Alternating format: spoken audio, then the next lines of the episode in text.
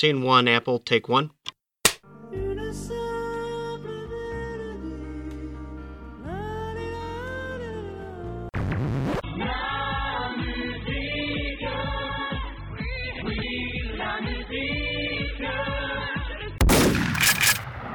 Bonjour, bonsoir à toutes et à tous et bienvenue dans ce nouvel épisode de La Mélodie du Bonheur, le podcast qui toutes les deux semaines vous parle d'un album de l'actualité. Et euh, après deux épisodes sur la musique électronique entre Panta du Prince et Vladislav Delay, on retourne vers sûrement un des albums qui parlera le plus au public d'Excellence en tout cas, et euh, qui est une partie de nos auditeurs et de nos auditrices, car on va parler du dernier album de The Strokes, l'album c'est The New Abnormal qui est sorti le 10 avril 2020, et euh, qui fait suite à une longue pause quand même, puisque après euh, un album culte en 2001, Is This It, euh, de ce groupe formé à Manhattan en 98, et quand même une discographie parsemée de plusieurs albums, et ben depuis 2013 on n'avait pas eu de, on n'avait pas eu de nouvel album, on en parlera un petit peu, je pense que ce sera un des angles de l'émission, même si ce sera sans doute aussi un des angles, les membres ne sont pas restés inactifs depuis 2013, mais euh, pour m'accompagner, moi les Strokes je ne connais que peu, et à vrai dire je ne suis que peu très fan de, de ce qu'ils font, et y compris de ce dernier album que j'ai écouté quand même quelques fois, mais euh, des gens qui nous en parleront peut-être mieux que je ne le ferai, c'est euh, Antonin, salut Anto, ça va? Salut, salut Flavien, salut tout le monde. Ça fait longtemps qu'on t'a pas eu et tu reviens pour parler de, de Rock à Papa? Eh bah oui, bah là j'ai un peu de temps, et puis... Bah, un album des Strokes, c'est un peu exceptionnel, donc voilà, il fallait être là. Ouais, ils s'est formé euh, l'année de ta naissance, je crois. Hein. Euh, oui, exactement. C'est vrai, j'avais pas fait le rapprochement. C'est pour ça que t'es là finalement, un petit peu. Exactement. La personne qui n'est pas née la même année que la formation des Strokes et qui peut-être était déjà euh, adulte, fringant et au travail, c'est Loïc. Salut Loïc. Salut. Bon, faut pas dire que... Oui, oui, mais j'étais pas au travail à 18 ans. C'était l'année de ma majorité. Mais t'es pas loin d'avoir le même âge en fait que, que une bonne partie des, des membres finalement des Strokes, quoi de la même génération. C'est ça, oui. C'est vrai. Et euh, enfin, le dernier, qui lui aussi est plutôt dans la team jeune, c'est euh, Black Sad. Salut Black Sad. Bonjour. Ça va? Ça va bien. Confiné, quoi. Bah oui, écoute, hein, comme, nous tous. En tout cas, au moment où on parle, a priori, au moment où vous entendez, il y a eu... Soit, mais peut-être que vous êtes reconfiné, ça c'est pas impossible. En tout cas, euh, donc on va parler de cet album, mais avant de parler de The New Abnormal, donc ce, cet album qui est sorti cette année, comme d'habitude, un petit extrait euh, d'un, album précédent. On n'a pas pris euh, les classiques Is Easy to Room on Fire, mais on a pris un morceau de Angels. Antonin, est-ce que tu veux nous en parler de ce morceau? C'est Undercover of Darkness Ouais, euh, alors Engels, c'est leur euh, quatrième album qui est sorti, euh, bah, je me souviens plus de la date, ça doit être 2010. 2011. 2011 2011, ouais. Et donc c'est un album quand même moins bon que je pense les trois premiers, mais qui a quand même quelques pépites, dont celui-là qui rappelle pas mal bah, l'énergie des, des, premiers, des premiers albums et des premiers tubes, l'énergie et la passion, je dirais. Et voilà, donc là j'ai sélectionné un petit, un petit, un petit extrait avec le refrain pour montrer un peu à quoi ça ressemble les Strokes, même si je pense que les gens connaissent mais voilà, c'était un, morceau coup de cœur que et ça me faisait plaisir de le passer. Très bien, ben c'est parti pour Undercover of Darkness.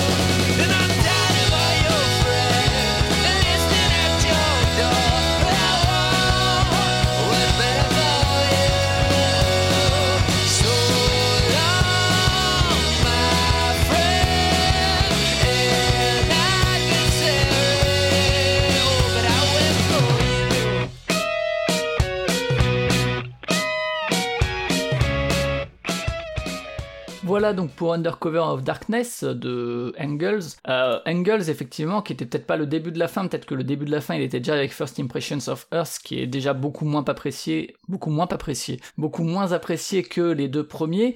Alors après, il y a cet effet parfois avec euh, avec les groupes qui démarrent fort et puis finalement les, les gens se lassent assez vite et commencent à cracher dessus, euh, voire même à cracher sur les premiers de manière euh, rétroactive. Et Engels arrive et finalement c'est ça continuera puisque comme Down Machine de 2013 est encore moins apprécié de manière globale que, euh, enfin c'est certainement le moins apprécié, et donc peut-être que The New Abnormal est finalement le retour en grâce puisque c'est sans conteste celui qui a le meilleur retour critique depuis euh, Room on Fire, j'ai l'impression. Euh, Est-ce que, euh, Anto, tu veux nous faire un petit point euh, qui sont les Strokes? Rapidement Ce groupe de vingtenaires, donc, euh, quand ils ont commencé. Ouais, euh, alors j'avoue que j'ai pas ré- révisé la, traditionnelle fiche Wikipédia, mais c'est des, euh, des mecs des États-Unis, de New York, et qui sont, on va dire, fils de riches, on peut dire ça comme ça, et qui du coup se sont rencontrés en fait dans un dans un internat en Suisse, il me semble. Voilà, donc euh, les autres peuvent me couper si, si je me trompe. Et, euh, et donc ils se sont rencontrés dans un internat, en Suisse, et euh, bah, ça doit être une,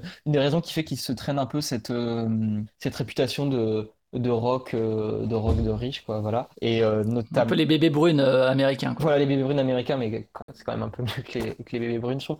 Et puis euh, comme on comme on disait euh, avant l'enregistrement c'est vrai que de choisir euh, et de choisir et de se payer une, une pochette enfin une peinture de Basquiat pour pour la pochette du nouvel album ça ça aide pas euh, à, à, à se faire apprécier par leurs détracteurs. Voilà. Euh, moi, alors pour le coup, j'étais au collège quand c'est sorti euh, leur premier album, ils hésitent, et euh, ça fait partie Putain, en j'avais trois ans Ouais, mais moi ça fait partie aussi des, des, des, des morceaux reptiliens, notamment, qui est sans doute euh, leur morceau, je pense, le plus culte. Des trucs que jouaient mes potes de lycée, en fait, qui étaient musiciens. Moi j'étais pas musicien, je le suis toujours pas, mais eux, ils avaient un petit groupe qui s'appelait Les Épines, pour, pour l'anecdote, euh, et euh, qui, sur les fêtes du lycée, ben, ils jouaient Reptilia. Voilà, ils avaient appris ça. C'est ma découverte avec les Strokes, et à vrai dire, ouais, j'ai à part quelques morceaux ici et là, mais j'ai toujours trouvé que ça faisait déjà un peu vieux. Effectivement, toi, euh, Black Sad, tu, si tu veux parler de ta découverte, si tu veux rajouter aussi des choses sur leur parcours, peut-être. Oh, rien de spécial, mais je me rends compte, mine de rien, que. Enfin, moi, j'ai découvert aussi au collège, mais j'ai découvert au collège dans les années 2010, donc plus, tard, mine de rien. C'est le podcast Coup de Vieux aujourd'hui. On, on... C'est rapport aux Strokes nous file un coup de vieux.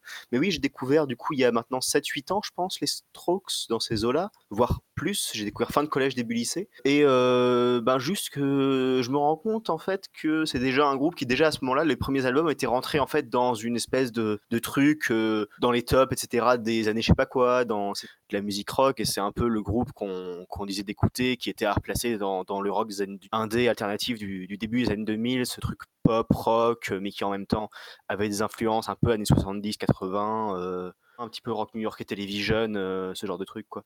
Je me souviens d'ailleurs, pour l'anecdote, avoir découvert euh, les Strokes avant Television, avoir été frappé de voir à quel point le premier album, c'était c'était- était vraiment très proche de ce type de truc, CBGB années 70. Ouais, c'est aussi à côté de, effectivement, je sais plus qui a mis ça sur le doc, mais d'Arctic Monkeys, de peut-être un peu Arcade Fire, même si Arcade Fire est quand même plus pop que. Ah non, c'est pertinent. Déjà, bah déjà, le premier est très pop, hein, mine de rien. Mais ouais, euh, et dans une moindre mesure aussi, les trucs un peu plus dark, post-punk, Editors, Interpol, ce genre de trucs, euh, c'est la même époque Mhm. en fait.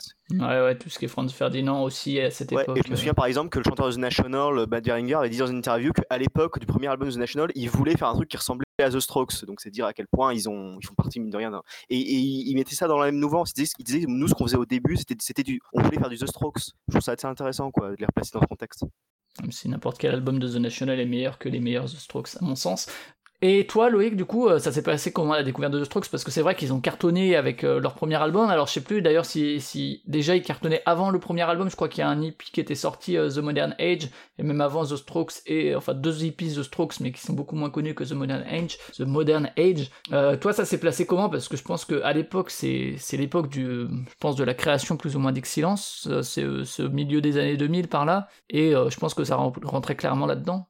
Euh, Moi, je n'y étais pas encore. Et euh, moi, moi, j'ai découvert ça avec les Arocs. Simplement, à l'époque, euh, il y avait quand même beaucoup plus de musique que maintenant dans les Arocs. Et ils sortaient des. euh, je sais pas s'ils sortent toujours, mais ils sortaient des compiles. Comme j'étais abonné, tu avais plein de CD tout le temps. Presque tous les mois, tu avais une compile. Et notamment, tu avais les compiles de rentrée et tout ça, tu avais plein de trucs. Et du coup, là-dedans, ils avaient mis Last Night, que j'avais découvert par ce biais. Donc, c'était juste avant la sortie de l'album. Ils utilisaient ça comme des malades. Bah, tous les groupes, tous les groupes en eux, quoi, de l'époque, où il y avait plein de. The Killers, euh, etc. Voilà, The Horrors, tout. Il y avait tous, les, euh, tous ces groupes-là qui arrivaient en même temps. Et donc voilà, j'avais découvert ça comme ça, moi, euh, juste avant le premier album. Et après, j'ai suivi un petit peu euh, tout le reste en lâchant, euh, en lâchant au bout d'un moment. Mais j'ai découvert ça vraiment à la sortie du premier album. ouais. Et ça s'est passé comment alors? Parce que moi je sais que c'est plutôt au lycée comme dit, Et moi, quand j'ai découvert ça, en fait, alors c'était aussi plus ou moins en même temps que les White Stripes, mais avec un aspect euh, White Stripes, ça a beaucoup plus vite gonflé les gens à cause de la reprise de Seven Nation Army, mais pour le coup, je préfère largement la discographie des White Stripes que celle des Strokes. Mais, euh, mais ouais, justement, sur la scène rock, de cette époque-là. Comment ça se passe euh, l'arrivée? Enfin, toi, tu le vis comment? Parce que moi, je sais que quand j'ai découvert, j'ai pas été soufflé par le, par le groupe, quoi. Bah, c'était vraiment tout l'effet de groupe, quoi. Tout est arrivé en même temps. C'est un peu comme tous les. Euh, un peu après, je crois, tous les groupes français qui étaient arrivés, euh, les. je sais plus comment ils appelaient ça, la nouvelle scène rock. ouais, ouais, ouais, tout ce qui était. et Patrick Wedlin qui étaient à fond là-dedans.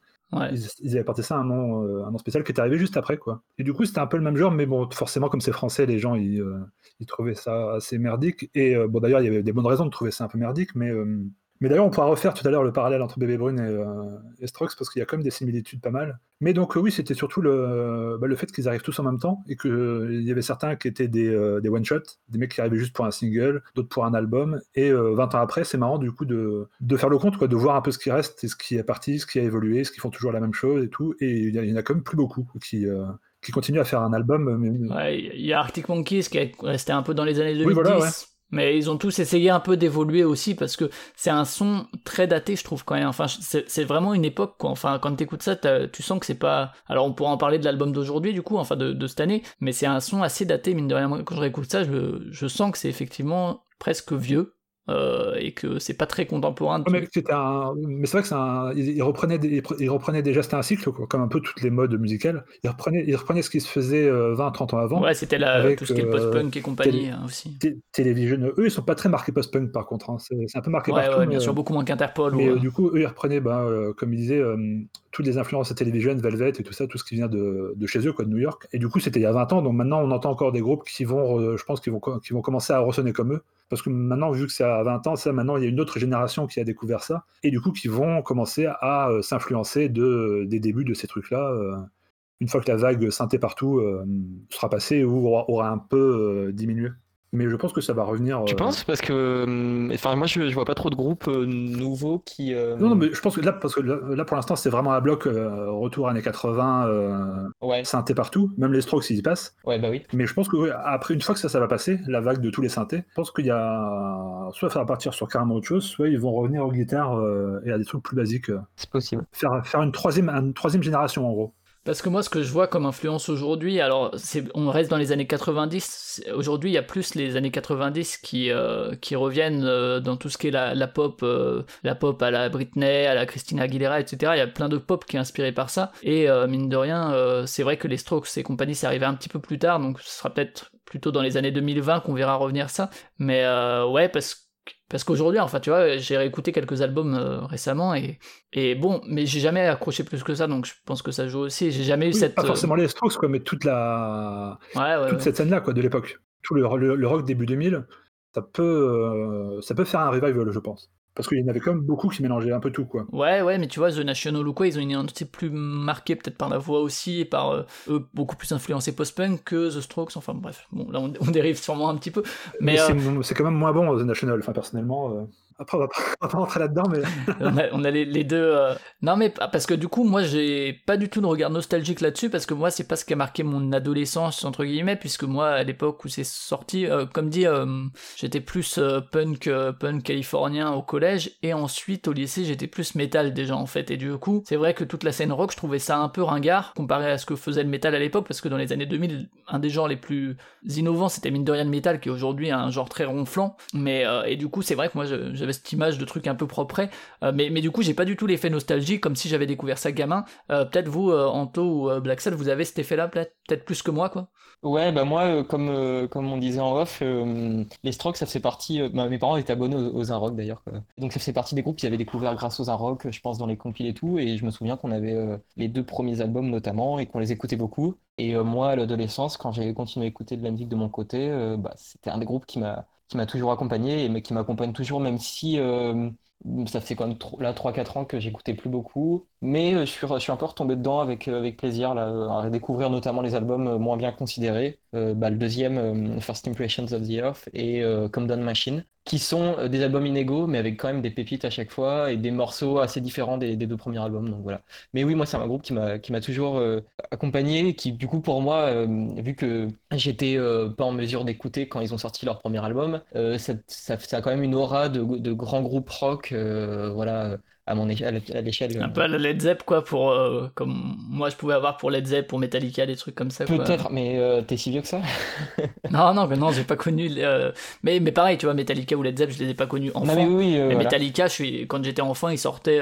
quand j'avais 2-3 ans, ils sortaient Enter Sandman et compagnie, enfin, tu vois, c'est un peu le. ah oui, d'accord. Ouais. Mais après, c'est du coup, c'est quand même très différent de, de, ces groupes, parce que là, c'est des groupes, ah des groupes dont tu parles, c'est plus des groupes de, de hard rock, de, de metal. Ouais, mais c'était très mainstream au, au même titre que les Strokes quand ils sont sortis en fait, sur surtout le Black Album de Metallica. Oui, c'était très mainstream, c'est vrai. Mais sauf que aujourd'hui, je pense que les dans les années 2000, euh, quand les Strokes euh, cartonnaient, c'était pas le c'était pas le métal du coup qui était euh, qui était qui cartonnait. Enfin, ah non, c'était un, genre de niche, effectivement, le métal, ouais. Mm. ouais. Et toi, du coup, Black Sad, c'est cet aspect nostalgique, tu l'as aussi. Euh... Nostalgique, c'est peut-être un peu exagéré, parce que même si c'est un groupe qui a compté pour moi, il a compté autant que beaucoup d'autres groupes, euh, mais et c'est pas le groupe qui a le plus compté pour moi, quoi, à cette époque-là. Mais ouais, c'est un groupe qui. Enfin, mine de rien, je me souviens, que quand j'aurais écouté Easy Seat, euh, quand ils ont annoncé cet album-là, euh, je me dis. Je me suis rendu compte que je connaissais tous les morceaux par cœur et que j'avais écouté mes cet des dizaines, peut-être une centaine de fois dans ma vie, quoi. Et ça a été un, ça a été en fait une. J'ai découvert rétrospectivement à quel point ce groupe, mine de rien, avait compté pour moi et à quel point je retrouvais des petits bouts de trucs que j'avais toujours aimé dans la musique rock. Euh, cette, cette faculté à faire des refrains euh, absolument terribles. les riffs, hein, euh, voilà, les, lignes de basse, la, basse de ouf, quoi, enfin dans les Strokes. tu, tu, disais plutôt qu'il y avait des gens qui maintenant, aujourd'hui, disaient rétrospectivement, oui, les Strokes, en fait, c'était nul depuis le début. Mais en fait, c'est des gens qui, n'ont jamais aimé les Strokes qui disent ça. Ouais, j'imagine. En vérité, c'est des gens qui ont toujours eu.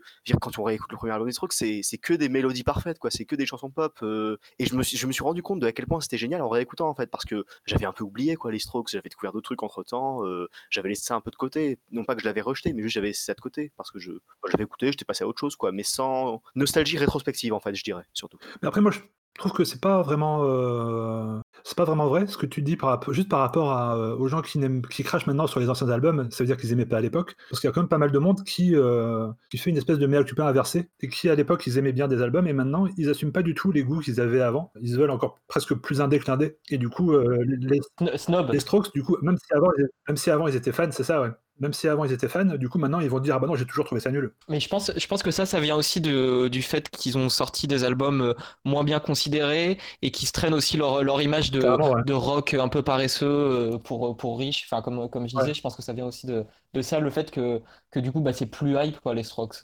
Donc euh, Ouais, et puis aussi que, que le rock, de manière générale, euh, est un, genre qui a vieilli et qui n'est plus du tout euh, à la pointe euh, dans les années depuis le début des années 2010, où c'est plus le hip-hop, la pop, que le rock qui effectivement fait genre de vieux en lui-même, en fait, plus que parce que c'est des vieux qui le pratiquent. Mais ce qui est un regard un peu condescendant, en fait, sur le rock, comme pouvaient l'avoir, en fait, les, les, les, les parents sur le rock des années 60, finalement. ouais. ouais, même plus qu'à l'époque. J'étais pas né dans les années 60, quand même pas. Euh, si on veut revenir un peu sur le parcours justement et, les side projects, parce qu'ils ont tous plus ou moins des, des trucs à côté, mais notamment euh, Julian Casablancas, donc qui ils ont rien fait depuis 2013, mais lui il a quand même un autre groupe. Je sais pas si euh, toi tu veux revenir sur The Voids.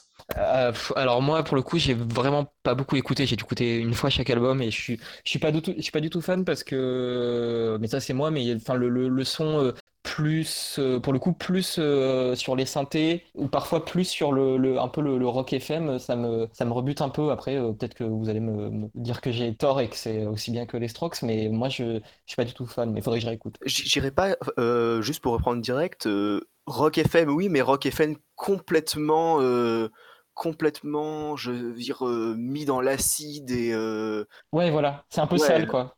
Bah, vraiment mais rock FM oui parce que c'est pas du Bon Jovi quoi. je veux dire les, le, rien que le style de son groupe The Voids, les mecs, mais ils ont un style dégueulasse. Ils jouent avec une espèce de Flying V sorti tout droit des années 80. Euh, J'ai une Casablancas, il avait les cheveux teints en violet. Je veux dire, c'était une espèce d'esthétique euh, rock FM années 80.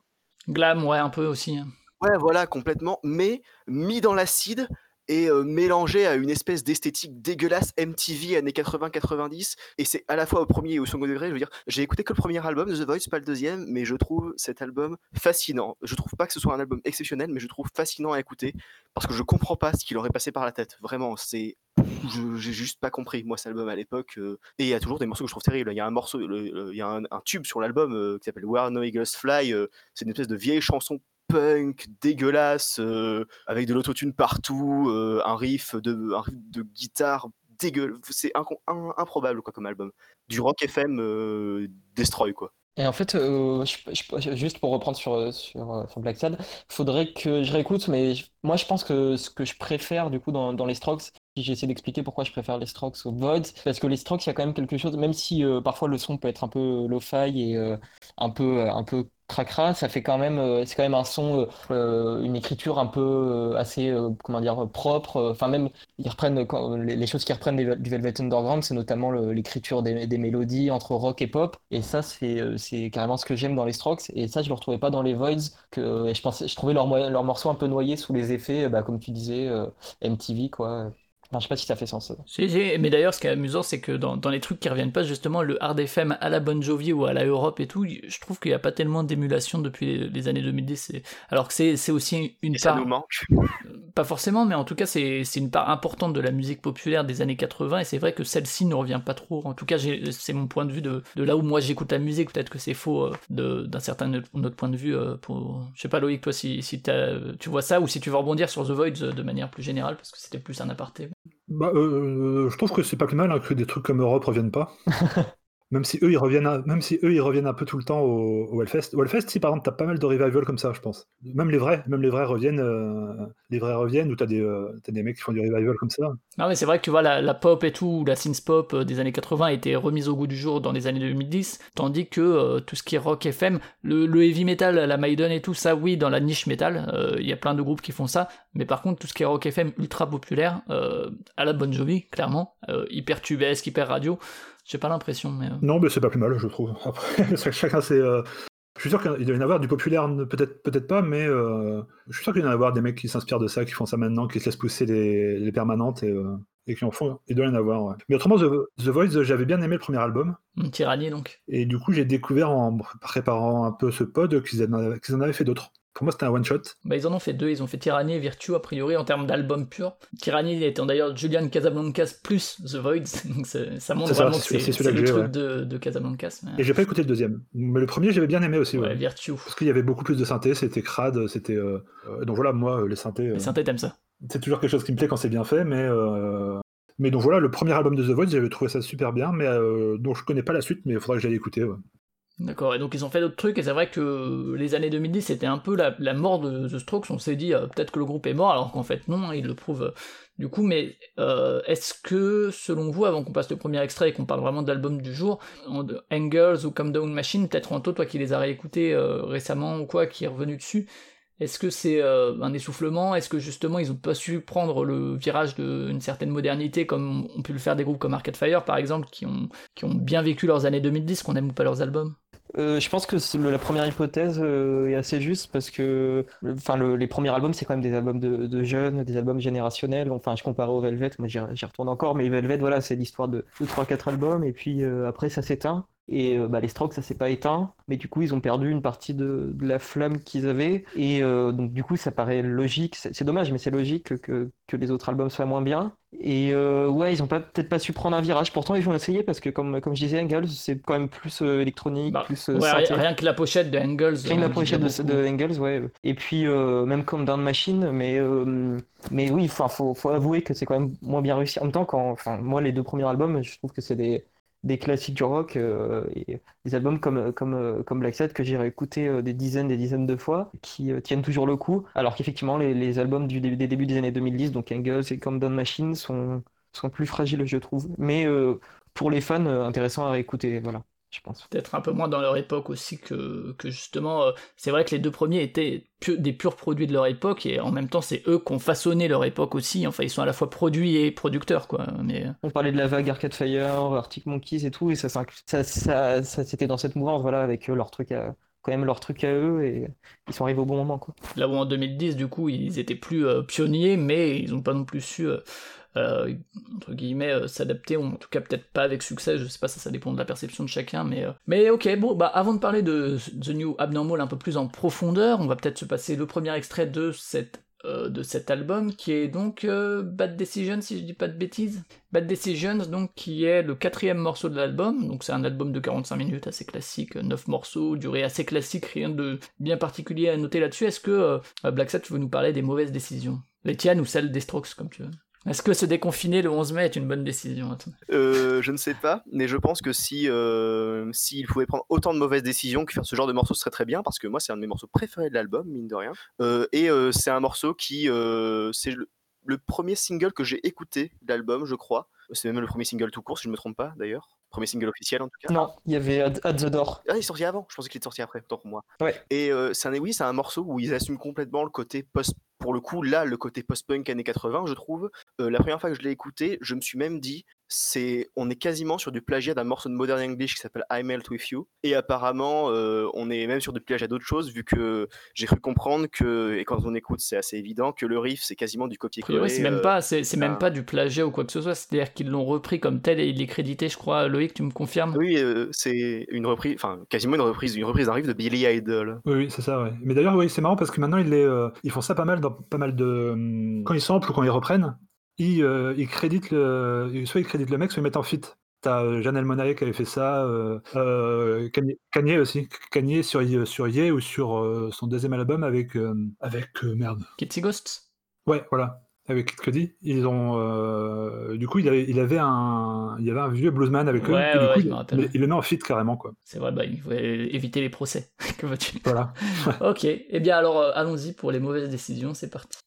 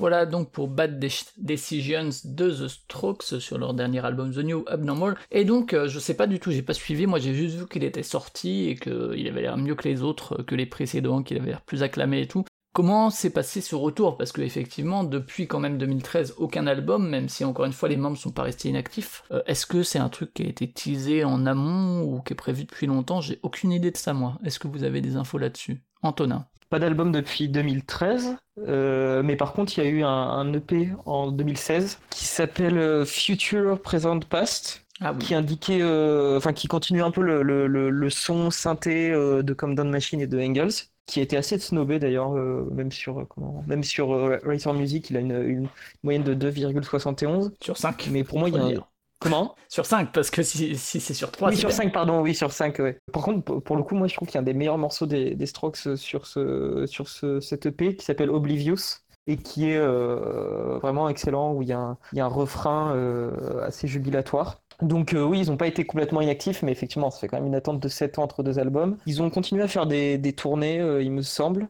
Euh, ils ont fait des concerts l'année dernière. Euh, je sais, je sais qu'ils en ont fait en Europe. Ils jouaient déjà des nouveaux morceaux? Alors ça, je sais pas. Je sais pas s'ils jouaient déjà des nouveaux morceaux parce que j'ai pas euh, regardé. Je, pense pas. Non, je pas. Enfin, l'été dernier, non. Mais par contre, peut-être que dans les, deux, dans, les, dans les derniers mois, oui, ils ont dû commencer à jouer des nouveaux morceaux. Et puis ils ont, ils ont annoncé un concert deux semaines avant à Paris. Là, c'était en février, à l'Olympia. donc en fait, ils étaient toujours présents. Ils sont jamais complètement partis, mais c'était plus plus clairsemé quoi. Et euh, et euh, il n'y avait pas eu de teasing particulier sur l'album euh, comme peut le avait pu faire par exemple je, pense à Radiohead qui avait fait un gros teasing sur le Moonshade Pool. Là c'était plus une une sortie euh, classique euh, d'album avec, avec trois, trois, singles quand même, ouais, At the Door, donc Bad Decisions, et puis Brooklyn Bridge to Chorus. Voilà, une, une annonce de l'album de mois avant. Et euh, bah, les singles, bah, alors At the Door, c'était le premier single, je sais pas si vous voudrez en parler, mais At the Door, je dois l'avouer, il y avait quand même une petite déception parce que c'était, ça fait partie sur, le, sur le nouvel album, il y a des morceaux très rock comme Bad Decisions qu'on vient d'écouter, et des morceaux plus, plus tranquilles, plus nonchalants, dont At the Door. Et finalement, en fait, c'est un morceau que j'aime beaucoup, mais au départ, j'étais un peu. Euh, pris isolément, quoi. Pris isolément, voilà. Alors que Bad Decisions, la première fois que je l'ai écouté, je savais déjà que c'était un morceau que j'aimais beaucoup. Et là, j'ai retrouvé le, son des Strokes, euh, le, son, euh, le son des débuts. Mais voilà. Et puis après, il y a eu Brooklyn Bridge to Chorus, qui était aussi, je trouve, un très bon single, hyper fun, où, il, Julien Casablancas annonce quand, il va quand il va faire le, pont, quand il va faire le refrain. voilà. Je sais pas ce que vous en pensez, vous, de, de, ces singles, mais moi, il m'avait mis en confiance. Quoi si vous aviez écouté, ouais. Oui, bah, surtout un truc aussi à signaler par rapport voilà, à la façon dont l'album est sorti, c'est que ils arrêtaient pas de dire, ils ont dit plusieurs fois au cours des dernières, depuis bah, 4 ans, je pense, maintenant, qui, qui, bah, qui un album. Ils disaient oui, bah, on a fait une session en studio là. Euh, à chaque fois qu'il y en avait un qui faisait une interview, quand on leur posait une question sur les Strokes, c'était pas un secret qui, qui, pensait continuer à faire de la musique. Mais euh, ça devenait tellement une arlésienne que plus personne n'y croyait et que même quand Julian Casablanca se disait oui, oui, on a fait une session en studio, euh, à chaque fois voilà euh, qui faisait une annonce maintenant on faisait oui bon euh, moi je pensais que c'était une arlésienne qui n'allait jamais venir et j'avoue que j'attendais pas spécialement de nouvel album des Strokes quoi surtout. Et c'est pour ça d'ailleurs que personne n'a été surpris finalement que, que l'annonce de l'album soit très dédramatisée ils ont quand même joué un morceau assez en avance en décembre je crois. Ils ont joué le premier morceau de l'album The Adults Are Talking à une réunion publique en, en, soutien à Bernie Sanders. Mais Sinon, oui, pas de teasing spécial. Et juste sur les singles, ben, effectivement, comme euh, tout le monde apparemment, At ne m'a pas transcendé, mais j'ai été beaucoup plus convaincu par euh, Bad Decisions et j'avais pas écouté pour le coup Brooklyn Bridge to Chorus euh, avant d'écouter l'album. En même temps, le, morceau était sorti une semaine avant et j'attendais pas grand chose de cet album. J'étais pas non plus ultra. On, m'avait pas ferré quoi par rapport à cet album, mais, mais ouais, ben, c'est un album qui est arrivé comme ça, quoi. Et qui, qui, qui, qui, n'a surpris personne enfin l'annonce n'a surpris personne parce que finalement personne ne s'y attendait quoi je pense toi Loïc, euh, ça arrivé comment et comment tu vis un peu cette découverte de, de je crois que tu es le plus mesuré d'entre d'entre vous trois sur la qualité de l'album? Bah moi je l'ai découvert euh, après sa sortie. Enfin j'avais j'avais vu qu'il était euh, qu'il allait sortir avec les news des labels mais Bon, j'ai pas vraiment été écouter les, les singles avant. J'avais j'avais vu le un peu en retard, j'avais vu le clip de Bad Decisions qui m'avait bien plu. C'était assez marrant avec la histoire de clone, avec une esthétique très chiadée. C'était c'est assez rigolo comme clip. Et forcément, bon, la, musique, comme on a comme on a dit tout à l'heure, c'est un, pompage de pompage. Mais bon, voilà, ça tient la route parce que c'est efficace comme comme ils savent faire. Mais euh, après, oui, l'album en soi, j'ai découvert après, j'ai demandé des avis. euh, je voulais pas tellement l'écouter, je m'étais dit, bon, euh, autant écouter des bons albums. Et euh, du coup, j'ai été, j'ai demandé, bah, j'ai demandé ici à certaines personnes. J'ai demandé aussi, j'ai vu les avis un peu sur X-Silence. et du coup, j'ai je l'ai écouté. Et bah, finalement, j'aurais mieux fait de m'abstenir. Ah oui, carrément. Bah, parce que j'ai pas. C'est un peu comme les albums précédents, quoi. Il y, a, il y a des trucs bien, mais les trucs moins bien prennent le dessus, je trouve. Ouais.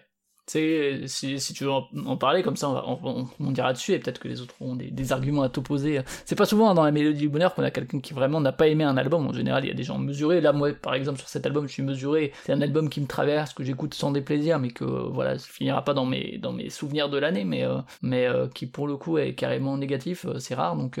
Bah, c'est pas carrément négatif, parce que comme je disais, il y a quand même des bons. Il y a des bonnes surprises, mais les bonnes surprises, c'est les... ce que tu attends. C'est ce que tu pourrais attendre des Strokes euh, des deux, des deux premiers albums. Et après, à partir de Engels, quand ils ont fait leur euh, mutation vers quelque chose de plus euh, électropop, on pourrait dire, même si ça reste quand même avec des racines, euh, des racines à guitare. rock, ouais. Bah, moi, je trouve qu'ils ont pris la mauvaise direction de l'électropop.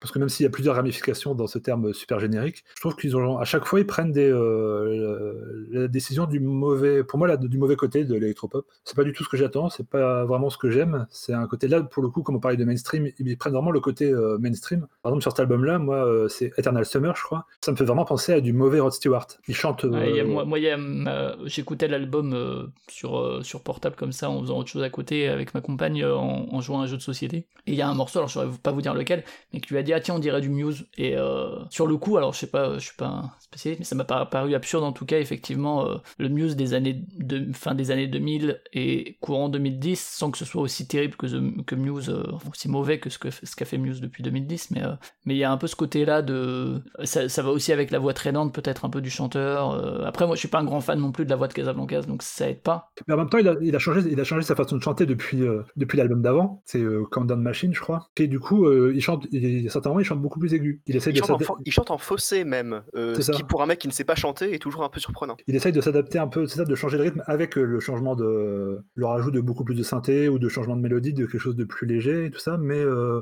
avec moi, ça prend pas. Mais c'est, euh, vrai, il, reste, il y a comme quelques, quelques incursions plus efficaces, comme le morceau qu'on a écouté tout à l'heure. Mais c'est des, euh, on sent que c'est euh, presque de l'auto, euh, l'auto-citation. Ils, se, ils essayent de faire comme avant sans arriver à sans arriver à le faire. Et du coup, c'est ça, s'autocitent en essayant de, faire quelque chose, histoire que les gens puissent se raccrocher, se raccrocher aux branches. Mais voilà. Quitte à, s'ils veulent vraiment faire ça, parce que je pense qu'ils ont le entre deux chaises, ils veulent faire quelque chose pour les anciens fans et en même temps continuer eux ce qu'ils veulent faire. Donc voilà, pour moi, c'est pas vraiment, euh, c'est pas vraiment réussi. Après, pense que eux, ils s'éclatent à faire ça, tant mieux pour eux. Que ce qu'ils font à côté, ça leur apporte pas mal de matière pour faire des albums ensemble. C'est, pour moi, c'est pas vraiment réussi, non. Les, autres, justement, sur cette volonté. Parce que c'est vrai que clairement, enfin, dès le premier riff de The Adults Are Talking, on est en terrain connu quand même, enfin pour moi qui connais pas bien, bah tu, sens le son Strokes dès le premier, dès l'arrivée de la basse et tout, enfin il y a ce côté très confortable quelque part. Justement, est-ce que, enfin qu'est-ce qui fait que pour vous, euh, soit ça, ça marche par rapport au précédent qui marchait pas, qu'est-ce qui a changé quoi dans tout ça?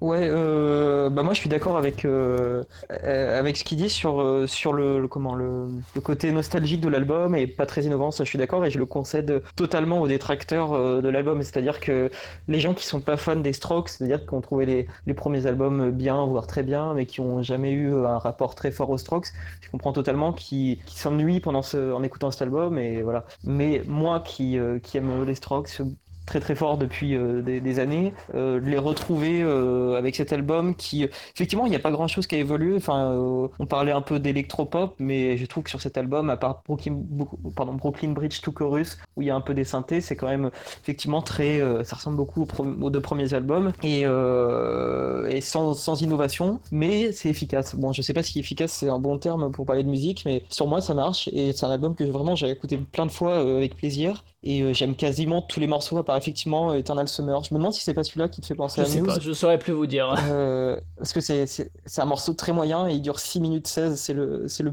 plus long de l'album. Mais sinon, moi vraiment j'adore tous les morceaux et j'aime notamment, bah, comme je disais, il y avait des, des morceaux plus punchy comme The, The Adults Are Talking, Brooklyn Bridge, Brooklyn To Chorus, Eternal Summer. Et moi j'adore la deuxième partie de l'album avec des morceaux plus, plus calmes et plus en mode balade. Et à partir de At the Door, voilà, qui est un des singles. Et notamment, je trouve que, que Why Are Sundays So Depressing, je trouve que c'est un morceau magnifique où on entend la voix de, de Casablancas qui, qui est au top, je trouve, et effectivement qui un peu plus dans les aigus, et ça, fait du bien parce qu'il a, a une, super belle voix assez particulière. Et voilà, d'ailleurs, on, va, le passer en extrait tout à l'heure, mais on, en dira un mot. Euh, et euh, toi, Black Sad, justement, euh, je, vois que dans le document, vous avez mis une forme de nonchalance et tout, et est-ce que c'est pas ça qui est différent par rapport au début des années 2010, finalement, où, où ils cherchaient quand même... enfin, il y a toujours des morceaux très énergiques, hein, vous les avez cités, mais mais est-ce que ça, ça a changé au niveau de, soit de la, que ce soit dans les paroles, soit dans, dans la posture, dans le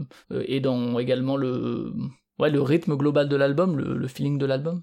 C'est vrai que Léo, euh, qui n'est pas là aujourd'hui malheureusement, mais qui aurait très bien parlé. Euh, qui a bien aimé l'album aussi par ailleurs. Mais qui n'est pas là aujourd'hui pour en parler, parce qu'entre autres, je crois, parce qu'il est occupé pour son, par, son, par euh, ses études, je crois, disait, avait juste sorti comme ça une formule, nous avait sorti ça, puis était parti.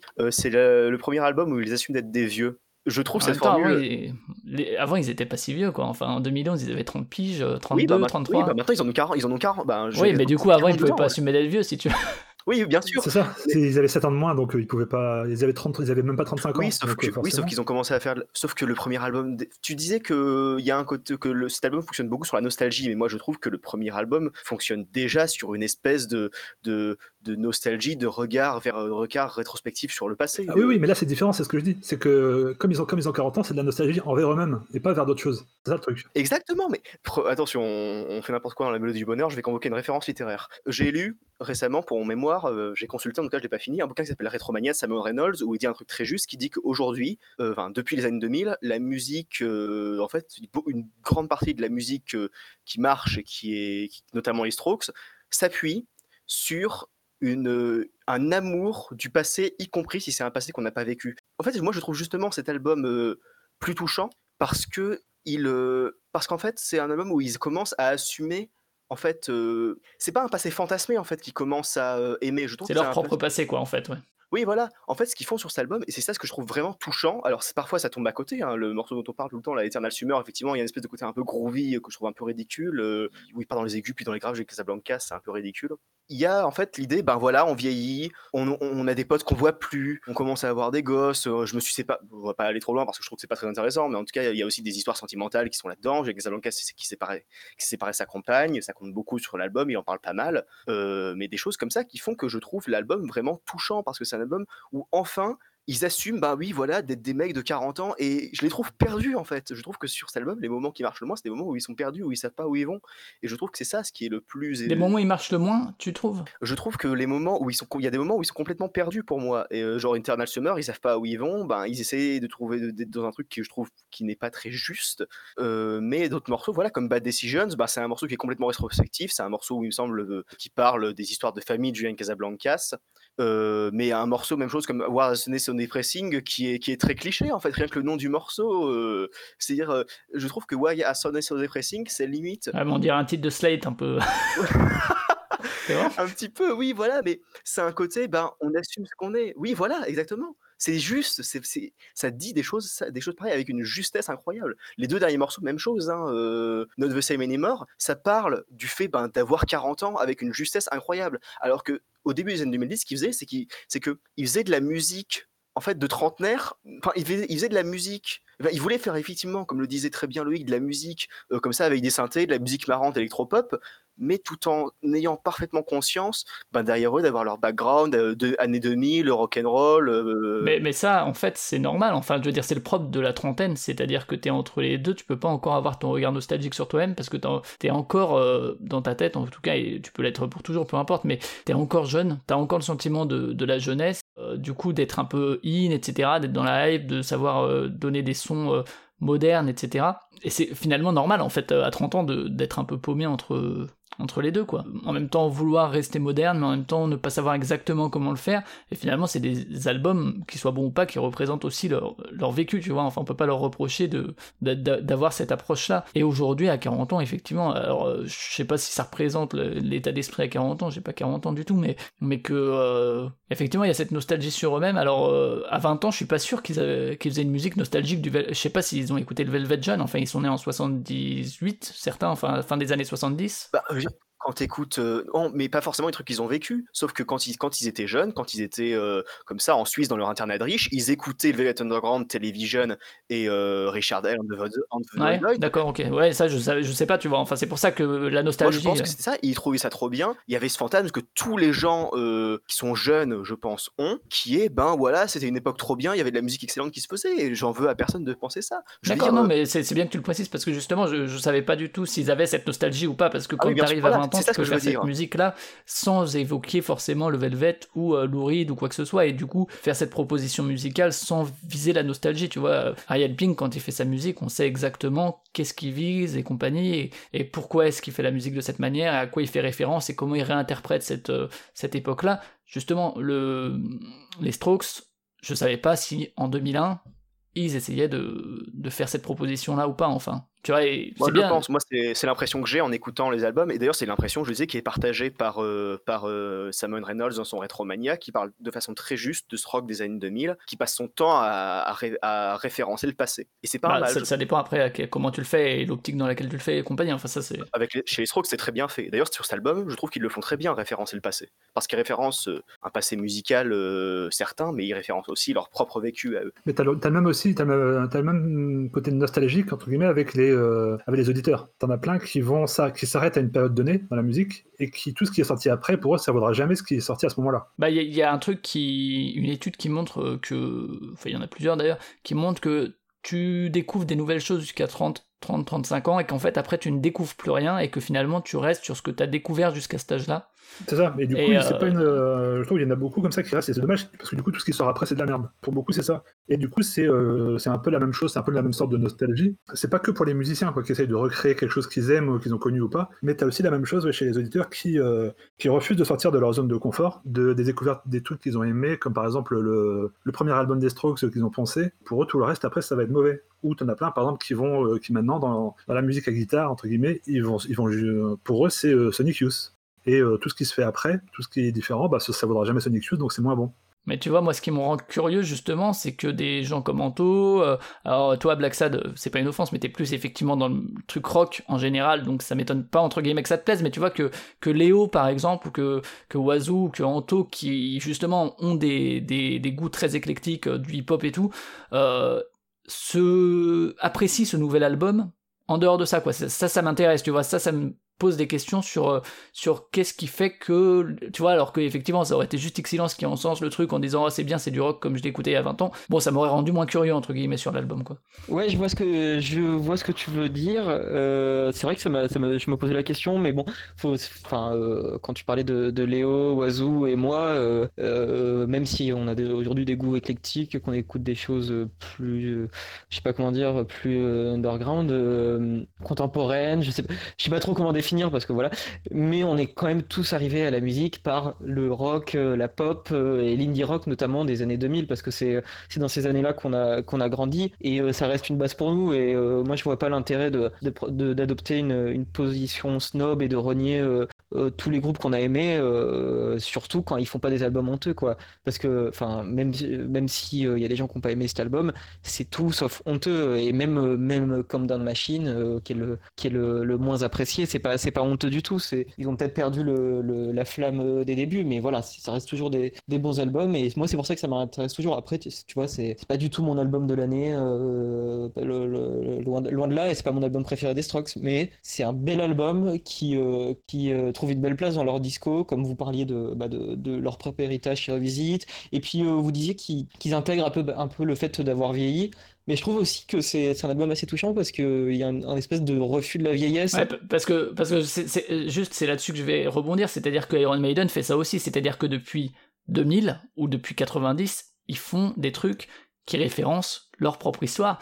Est-ce que pour autant c'est des bons albums? Pareil pour, on avait parlé dans un des premiers Mélodies du Bonheur de Slow Dive, avec euh, l'album Slow Dive je crois d'ailleurs, qui était très peu euh, intéressant à notre sens, en tout cas enfin qui avait ses qualités et tout, mais qui était un peu un peu ronronnant, un peu flemmard. Est-ce que qu'est-ce qui fait la différence entre Iron Maiden ou euh, ou euh, quand ils sortent des albums, en gros, ils sont en roue libre et puis font la même chose qu'il y a 20 ans. Et ceux, ceux qui aimaient il y a 20 ans, qui n'écoutaient que Iron Maiden, adorent le Iron Maiden d'aujourd'hui. quoi. Pareil pour ACDC, pareil pour Airborne. Qu'est-ce qui va faire la différence entre les Strokes et justement des groupes comme Iron Maiden qui vont être entre guillemets conchés parce qu'ils font une musique qui est similaire à celle d'il y a 20, 30 ans et qu'ils n'ont pas su se renouveler et auxquels on donne pas l'excuse de ils ont un propre regard introspectif sur eux-mêmes et puis finalement ils font jouer leur propre nostalgie, tu vois. Euh, ce que tu disais là sur euh, Iron Maiden, enfin je sais, sais pas parce qu'en fait les Strokes, euh, comme on disait, je pense que les gens qui étaient fans à l'époque et, les gens que, le groupe a ils vont aimer l'album ou ils vont plutôt bien aimer l'album et, et, ça va pas convertir de nouvelles personnes. Il y a personne qui va se dire, par exemple, Low, euh, le groupe Low qui a sorti un album il y a, il y a deux ans. Double négative, ouais. Au double, double négative, ils ont converti plein de gens qui connaissaient pas le groupe ou qui connaissaient à peine parce qu'il y a un son complètement différent des premiers albums et euh, c'était vraiment euh, innovant. Alors que les Strokes, c'est pas du tout ça. Et enfin, le, The New Abnormal, c'est pas un, excellent album, mais voilà, comme je disais, c'est un, un, album où en fait l'efficacité mélodique dont parlait, euh, dont parlait Black Sad est toujours là en fait. Enfin, quand tu écoutes Bad Decision ou Brooklyn Bridge to Chorus, enfin, c'est, il y a l'évidence euh, pop rock des Strokes qui, qui, ressort quoi. Enfin, moi, je, vraiment, ça me, ça me, ça me plaît euh, comme, comme les premiers albums, pas, autant, mais ça me, je trouve qu'ils n'ont pas perdu le, le, sens de l'écriture quoi. D'accord, c'est comme si Iron Maiden sortait aujourd'hui un album aussi qualitatif, pour les fans en tout cas, parce qu'encore une fois, forcément, faut être sensible à ce type de musique. À partir du moment où tu n'y es pas sensible de base, oui, voilà. bah, entre guillemets, forcément ton regard baisé, tu vas trouver ça ennuyeux ou inintéressant. Moi, c'est mon cas, tu vois. Enfin, typiquement, j'étais pas un grand fan des albums des Strokes. Bah, forcément, j'ai envie de dire, presque forcément, je suis pas un grand fan de celui-là. Euh, c'est agréable, mais je peux pas, je peux pas en fait, euh, puisque justement, le but c'est de plaire à. Je sais pas si le but c'est de plaire à ses fans, mais en tout cas, les fans de l'époque semblent y retrouver ce qu'ils aimaient à l'époque. Si moi j'aimais pas forcément à l'époque plus que ça, difficile pour moi, mais du coup c'est comme si des fans d'Iron Maiden trouvaient la même efficacité euh, que les albums d'Iron Maiden des années 80, juste dans la qualité de compo, quoi, en fait. C'est un peu ça que tu, que tu dis, je crois. Oui, voilà, je pense. Après, je connais pas Iron Maiden. Mais... Oui, non, mais c'était un exemple que je dis parce que moi, je, je le maîtrise et que effectivement, c'est un groupe qui est un peu, un peu à, faire toujours le même truc, euh, mais en moins bien. Euh, Loïc, tu voulais rebondir? Oui, c'était juste pour dire que c'est vrai que, comme je disais, l'album, moi, m'a pas m'a ennuyé. Mais après, c'est ce qui est assez remarquable, justement, c'est qu'ils c'est qu'ils sortent pas depuis 20 ans le même album. Ils essayent, euh, ils essayent plein de trucs, notamment bah, à partir du quatrième. Ils sont pour éviter, pour éviter de tourner en rond. C'est bien qu'ils essayent de faire d'autres choses, de même si du coup là ils sont dans une direction qu'ils suivent depuis Angles à peu près, même avec des hauts et des bas mais c'est à peu près, euh, à peu de choses près la, la même direction. Mais je trouve ça bien qu'ils essayent, euh, qu'ils essayent autre chose. Et du coup, je pense que ça les nourrit aussi tout ce qu'ils font à côté. Albert Hammond Jr., tout ce qu'il fait, ce fait à côté dans ses albums, dans ses groupes, euh, même si bon, ça c'est encore, c'est encore autre chose. mais voilà, Casablanca, avec tout ce qu'il fait à côté, tous les, autres membres aussi, ils ont des projets mais euh, donc du coup, voilà, je pense que ça les nourrit et je pense que c'est assez, intéressant la direction qu'ils prennent, même si moi ça me touche pas, mais euh, je trouve que c'est quand même à, c'est quand même à, noter ouais, que euh, ils essayent de pas rester, même si, comme on disait tout à l'heure, ils, ils, regardent dans le rétro pour voir ce qu'ils faisaient il y a 20 ans, mais ils font pas la même chose. Ils s'en nourrissent pour faire autre chose et ils digèrent quoi. Voilà, c'est ça. Ils ressortent pas les trucs, ils digèrent les trucs pour en sortir quelque chose de nouveau qui est quand même assez intéressant, même si moi je trouve ça, euh, c'est pas mon goût. Ok, et eh ben je propose que avant, avant la conclusion, non mais c'est pas grave, on a le droit d'être ennuyé par un genre musical et par une formule en fait, sans, sans avoir forcément un regard ni, ni snob ni, euh, ni négatif dessus, tu vois, c'est juste que effectivement c'est une esthétique qui te parle pas quoi. Et moi un peu pareil, tu vois, enfin à l'époque ça me parlait pas et là j'ai beau réessayer, bah ça m'a pas plus parlé que ça non plus. Euh, j'ai beau, tu peux reconnaître les qualités de compo et etc. Et c'est pas inintéressant d'en parler, mais juste c'est pas un truc qui te parle quoi. On va passer le dernier extrait de cette émission, qui est donc, comme vous l'avez dit, Why are Sundays so depressing? Pourquoi les dimanches sont si déprimants? Alors, euh, moi, c'est pas un truc que j'ai à la dépression du dimanche soir du tout. C'est étonnant, mais, mais voilà. Euh, c'est, je sais que c'est quelque chose de fréquent. Est-ce que Anto, tu veux nous parler de justement ces dimanches? Qui aujourd'hui, on sait plus que c'est le dimanche et tout en confinement, on n'a plus la notion des jours forcément. Alors là, on n'est pas dimanche aujourd'hui? Non, on est lundi là. Ah merde, ok. Euh, non, mais oui, j'en ai un peu parlé. Mais ce sera, diffusé, ce sera diffusé, un dimanche, hein, donc. Ah, donc parfait. Euh, oui, donc bah, comme je disais tout à l'heure, ça fait partie de la deuxième partie de l'album qui est euh, plus avec un tempo plus lent, plus euh, introspectif et qui à la première écoute, c'est pas ce qui m'avait sauté aux yeux, c'était plus la première partie avec les, tubes entre, guillemets et finalement je trouve que la deuxième partie est limite mieux, plus émouvante. Certains diront ennuyeuse, mais mais voilà, moi je trouve que Sunday, le morceau Sundays est vraiment très beau et pareil que Not the Same Anymore dont parlait on parlait Black Sad, euh, assez, euh, assez émouvant. Euh. Très bien, et eh bien alors laisse-nous porter par l'émotion du dimanche, c'est parti.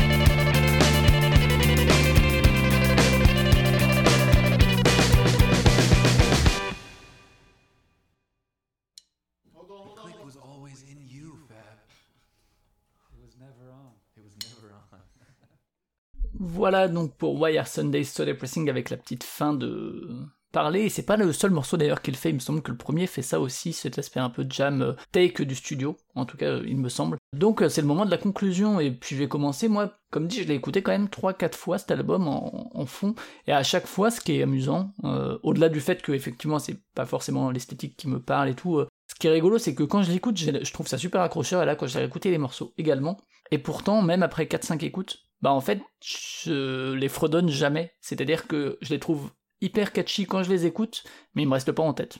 Et euh, voilà, c'est ma conclusion. euh, Est-ce que tu veux conclure, toi, Black Sad?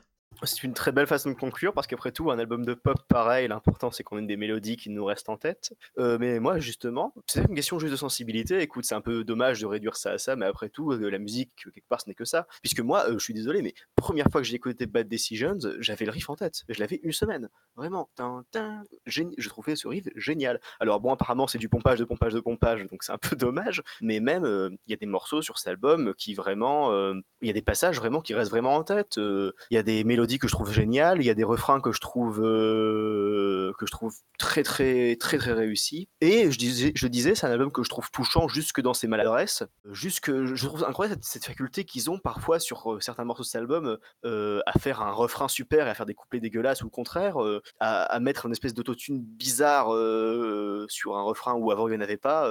je trouve cet album vraiment touchant dans ses maladresses et aussi, ben, je l'ai déjà dit plus tôt, dans, dans ce qu'il dit du fait de grandir, dans ce qu'il dit euh, du fait de vieillir, surtout dans ce qui il y a, un morceau où il chante I want new friends but they don't want me. Voilà, ben c'est voilà, je suis Julien Casablancas, j'essaie de rester jeune, mais j'y arrive pas parce que j'ai 40 ans et que je suis et que maintenant je suis je suis un vieux quoi. Et je trouve ça touchant d'avoir un album qui parle de façon aussi marrante, euh, de façon aussi euh, désabusée. Euh, Antonin parlait un peu de nonchalance, je parlais carrément d'un ton- je parlerais carrément d'un ton désabusé personnellement. Il y a un côté vraiment euh, un ton déprimé est un tout petit peu trop fort, donc c'est pour ça que j'emploie le terme désabusé en fait. Et je trouve c'est pour ça que je trouve cet album touchant quoi. Effectivement, c'est pas un album qui restera dans ma mémoire, mais c'est un album que j'ai que j'ai aimé écouter, que j'aimerais encore écouter. Donc il y a des morceaux dont je me souviendrai quoi, notamment le Not the Same Anymore, Hot to the Mets. J'aurais limite voulu les mettre en extrait, mais c'est pas des morceaux très représentatifs de l'album, surtout to the Mets. Euh, donc euh, on les a pas mis, mais euh, ouais moi je des, des, des, des, des passages euh, mémorables sur cet album je trouve, même si c'est un album maladroit. Ok, très bien. Loïc, ta conclusion, à part l'ennui? Non, mais c'est euh, risqué. C'est euh, intéressant de revenir comme ça après 7 ans. Parce que forcément, après 7 ans, les gens, je pense, euh, soit ils les ont oubliés, soit ils attendent vraiment quelque chose de ultra haut niveau. Et euh, donc là, c'est euh, c'est pas du haut niveau, c'est du, du Strokes comme on, comme on les a quittés. C'est pas inintéressant, mais mais non, voilà, c'est pas pour moi. Je peux Peut-être que je suis passé à côté et que peut-être que j'aurai le déclic dans quelques mois. Mais là, pour le moment, à, à un mois, je sais plus quand il est sorti en février, je crois, à trois mois de. Non, en avril, en avril, il est sorti. Ah, D'accord. Si pas d'annerie. Bah, à, quelques semaines de la sortie, euh, donc voilà, il, il m'a pas bousculé plus que ça. Mais euh, bah, après, une de ces, euh, si les gens sont un peu curieux et qu'ils vont écouter euh, Billy Idol, euh, ça peut être aussi une bonne chose que cet album sorte. Mais je suis pas sûr que les gens soient assez curieux pour aller plus loin que, que Modern English. Très bien. Ce qui est dommage. Et toi, Anto, pour finir sur une note positive Ouais, bah alors moi deux, deux choses. La première, c'est que bah du coup, je m'adresse aux, aux auditeurs du, du podcast, s'il y en a, j'espère. Il y en a, il y en a toujours Euh, quelques-uns. Du coup, c'est si, si, si vous n'avez pas encore écouté l'album euh, et si vous hésitez à l'écouter, bah je, je vous conseillerais déjà de l'écouter de base. Et euh, si vous êtes euh, encore réticent, je le conseillerais bah, du coup plus, plus particulièrement, comme je l'ai dit, aux fans de la première heure, ceux qui aiment le groupe. Je pense que si vous aimez euh, les Strokes, si c'est un, groupe que vous accompagnez, il y a peu de chances que ce soit un groupe, un album que vous trouviez mauvais. Et euh, je pense que, l'album peut rester un peu avec vous parce que comme disait euh, Black Sad, c'est la deuxième chose, si on essaie de mesurer euh, la qualité d'un album pop rock à ses mélodies et à si ces mélodies restent en tête, bah pour moi c'est complètement réussi parce que tous les morceaux, je, les, je les fredonne, je les chantonne chez moi quand, quand je l'écoute et notamment les, les, les morceaux plus nonchalants comme, comme je disais. Moi je, suis, j'aime bien le terme nonchalant plus que des, des abusés. Enfin ouais, des abusés peut-être un peu, c'est un, un peu triste, voilà, c'est c'est des, des, jeunes qui, qui ont vieilli, mais euh, il y a de la, nonchalance euh, comme si c'était euh, si pas grand-chose quoi de faire un album. Et euh, je trouve que ça marche, euh, ça marche euh, toujours euh, aussi bien au niveau, au niveau des, des, mélodies et des, des inflexions de voix de, de, de Casablanca. Et donc ça, c'est un, un vrai plaisir quoi, pour, pour les gens qui sont fans du groupe. Très bien, et bien voilà donc euh, un long podcast sur The New Abnormal, mais ce podcast n'est pas fini car euh, Loïc c'est pour ça que t'es venu, c'est pour le quiz. Avoue-le. Absolument pas, non, non, parce que j'avais envie aussi, c'est parce que c'est marrant Non, d'être- je te, je te, je troll. c'est hein. marrant d'être euh, d'être contre, de- parce que généralement on est un peu tous d'accord, euh, c'est un peu toujours l'unanimité, les albums qu'on prend, et là du coup j'avais envie euh, d'être là pour pouvoir faire un... Un contrepoids. C'est ça, même modéré, mais quand même pour... euh, Très bien. Eh bien celui qui est pour lequel on a un amour immodéré, c'est Julien Lepers. C'est parti donc pour le quiz. Quelle locution Ah oui Oui, ça y est, c'est bon. Bien joué, oui Oui, oui, oui, oui, oui. C'est déjà... Ah oui, oui, oui, oui, oui, rugby ouais Et donc c'est parti pour le quiz, la partie euh, où euh, blind test de 15 morceaux euh, comme d'habitude pour moi, un thème qui vaudra 3 points, à chaque fois 2 points à, à, à les tirer, un pour l'artiste ou le groupe, un pour le titre, il ne sert à rien de donner le titre seul comme toujours, et puis voilà, donc il y a un thème pour 3 points, le gagnant passera son morceau de fin, si vous n'avez pas de questions, on peut passer au premier morceau.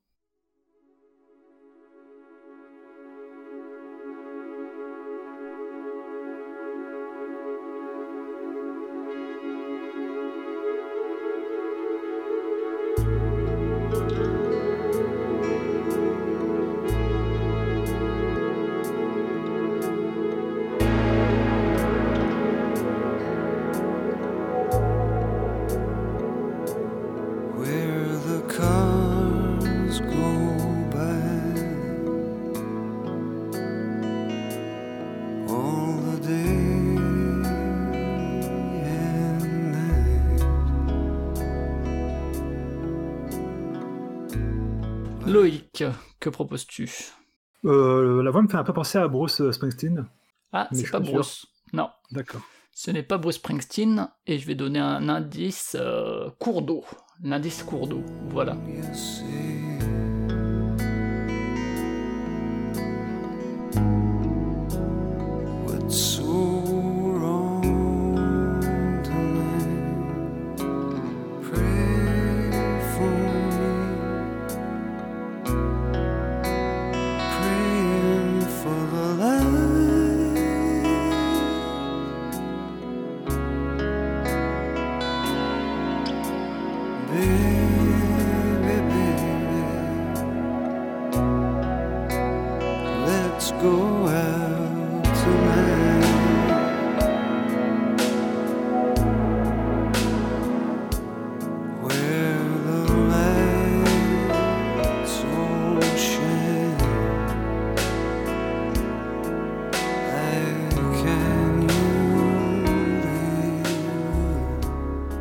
Pas de proposition du côté d'Anto et de Black Sad, parce que je pense pas que vous l'aurez si j'ai donné comme indice, donc cours d'eau, coloré et euh, vêtements, mais euh, si avec tout ça, non. Euh, avec cours d'eau, j'aurais dit Dick Rivers, mais du coup j'ai un Mm, doute, euh, non. je ne dirai rien. Et toi, euh, Loïc, ces indices, est-ce que ça te redonne des...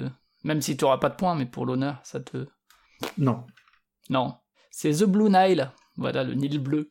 Et c'est euh, le morceau Let's Go Out Tonight sur l'album Hats, c'est pour ça, euh, Hats, les chapeaux. Euh, c'est pour ça que je le disais. Le vêtement, donc aucun point pour, pour The Blue Nile. Voilà. Ma foi, j'espère que ce sera pas ça tout le quiz, mais je ne pense pas. Nous allons donc passer au deuxième.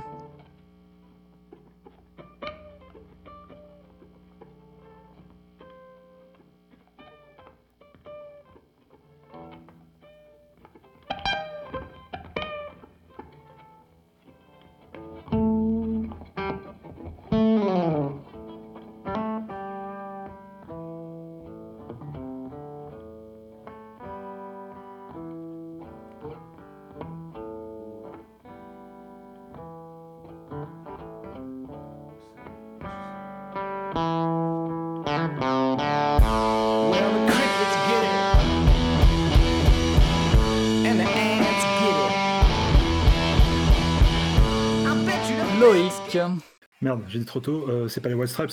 Si, c'est ça, c'est les White Ah. Stripes. J'ai eu peur. La voix me faisait un peu peur. J'ai peur que, c'était pas Jack- que, que ce soit pas Jack White, mais si. Mais si. Euh, Loïc, est-ce que tu as une idée du morceau de White Stripes? Non, ça allait trop vite. C'était Instinct Blues. Bah, le côté blues, on l'avait hein, là au début. Voilà, donc Instinct Blues des White Stripes. Ça fait donc un point pour Loïc et zéro pour les autres. C'était donc Instinct Blues des White Stripes. On va se le laisser un petit peu. Yeah, even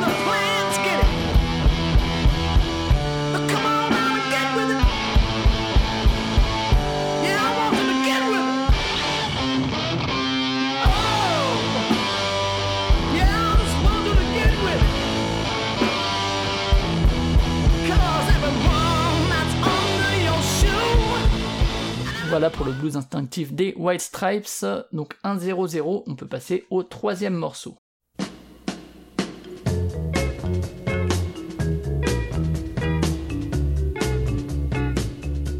Ah Loïc, je m'y attendais là-dessus.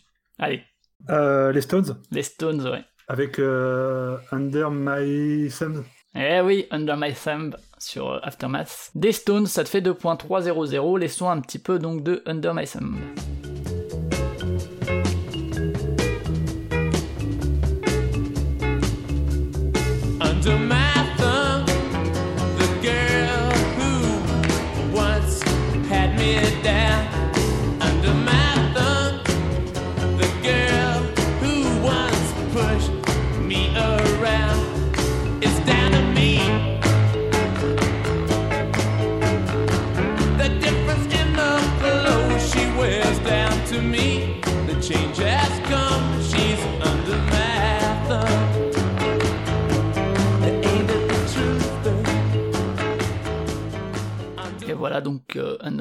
Des Stones 3-0-0. Pas d'idée de thème. Nous passons au quatrième morceau.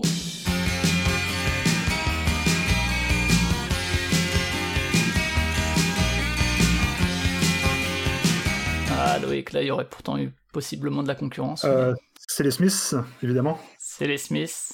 Exact. Euh, t'as le morceau? c'est- c'est Ending Glove. Ouais, bravo, bravo, voilà. Bravo, bravo. Même moi, j'aurais pas eu aussi vite. Donc, ça fait 5-0-0. Et euh, on passe, euh, on laisse un petit peu donc de Hand in Glove de The Smiths.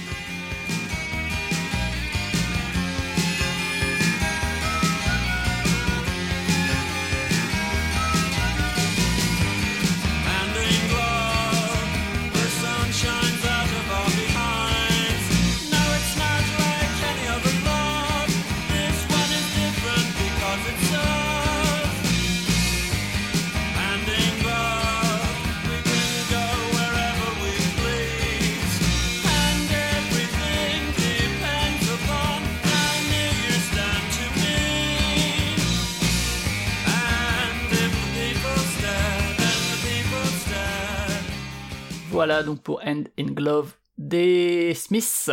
Toujours pas d'idée de thème. On a 5-0-0 et on va passer au cinquième morceau. C'est parti.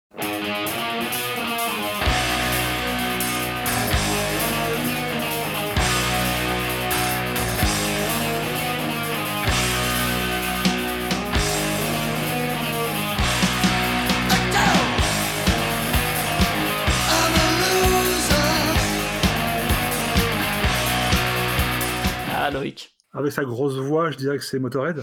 Mais oui, c'est toujours le truc que je mets quand je mets du hard, je me dis, au moins vous reconnaîtrez sa voix, c'est déjà ça. Donc ça te fait 6 points, effectivement. Et euh, le titre, par contre, euh, absolument pas. Non, bah il vient de le dire, c'est loser, tout Ah oui, simplement. merde. On va laisser un petit peu. Écoutez, cette voix est quand même inimitable, même pour les gens qui écoutent pas du rock, donc je me dis à chaque fois, ça, ça peut passer. Allez, donc on remet loser de Motorhead.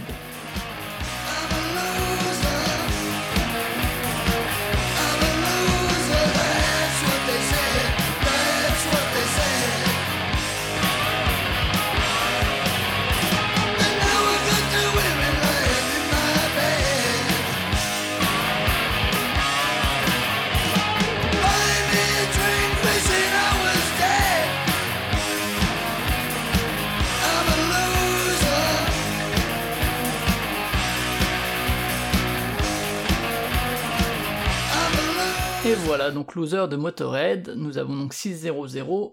Toujours pas d'idée de thème. Nous passons donc au morceau suivant. C'est parti.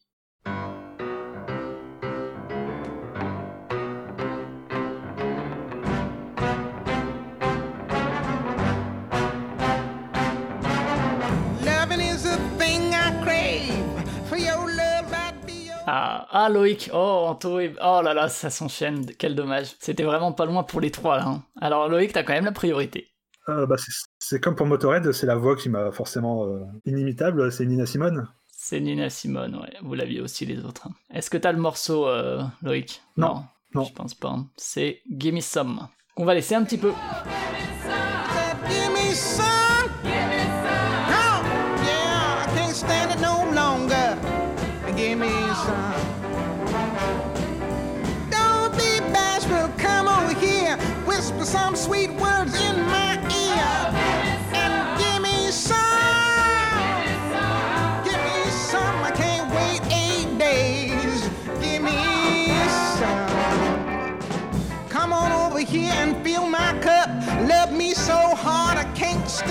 Voilà pour Nina Simone avec Gimme Some. Euh, si on n'a pas de proposition, je rappelle que le thème vaut 3 points, on est 7-0-0, on va passer au septième morceau.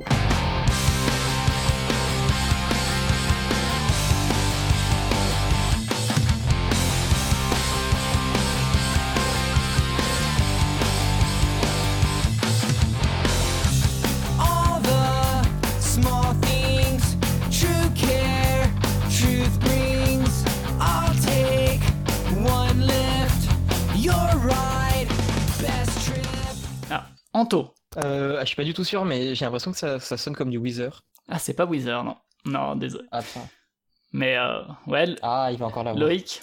Euh, si, si je dis rien, tu le, si je dis rien, tu le remets Ou... Ouais, ouais, bah oui, t'as pas fait de proposition pour Bon, l'instant. d'accord. Bon, bah, ok, alors, je m'abstiens. Remets, allez. Et donc on a encore Black Sad et Loïc dans la course. C'est parti. i know you'll be at my show watching Allez, Loïc. Euh, Sum 41 Non, non, non, c'est pas cela. Merde. Ok, j'avais un doute. Je confondais avec un autre groupe. Est-ce que est-ce que c'est Blink 182 C'est Blink Ah 182. oui, merde. Et je crois que c'est un morceau qui a été repris par JFOTY, si je dis pas d'annerie. Ah, excuse-moi. Juste, je confonds ces deux groupes. Je les confonds. Mais t'as pas, pas le morceau euh, Ah Black non, Sad, non, non, non, euh, c'est pas mes références. Non, c'était All the Small Things, donc qui a été, je crois, repris par, euh, par JFOTY, si je dis pas d'annerie. Euh, ouais, effectivement, en fait, je crois que j'ai visé un tout petit peu trop en dessous. Moi, c'était exactement le truc du collège, tu vois, ça. Et c'est vrai que par rapport à, à vous, c'était. Ah, mais c'est- les références de plusieurs amis, hein, mais c'est juste pas les miennes pour le coup. Je... Ouais, sais ouais, pas. bah, c'était le, le, le punk, skate punk. euh, Oui, je- j'étais. Effectivement, Sum 41 et puis. euh, euh, J'étais pas au skate au skate park avec tous les avec tous les jeunes cool, donc euh, j'ai raté ça. C'est pas grave. On va laisser un petit peu de Blink 182. 182, 182, 182, je sais pas, j'ai jamais su comment le dire.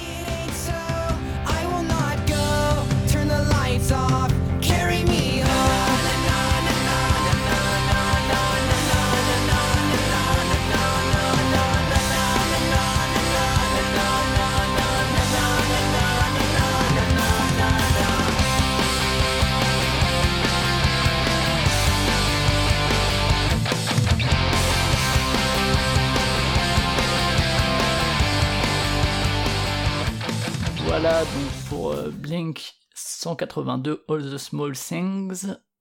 Et on va pouvoir passer au huitième morceau si vous n'avez pas d'idée de thème. On a donc 6 pour Loïc, 7 pour Loïc, 1 pour Black Sad et 0 pour Anto. C'est parti pour le numéro 7, euh, numéro 8.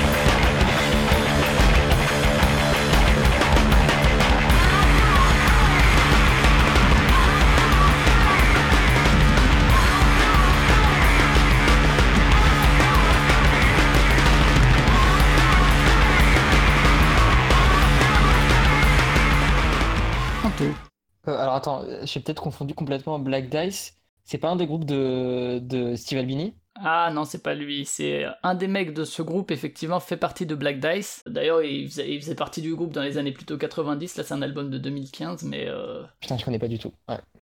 Bon, alors j'ai confondu avec un autre projet de, euh, de Steve Albini. Je crois que c'est Songs About Fucking, leur album. Je sais plus comment s'appelle le projet, mais bref, euh, j'ai pas ta réponse.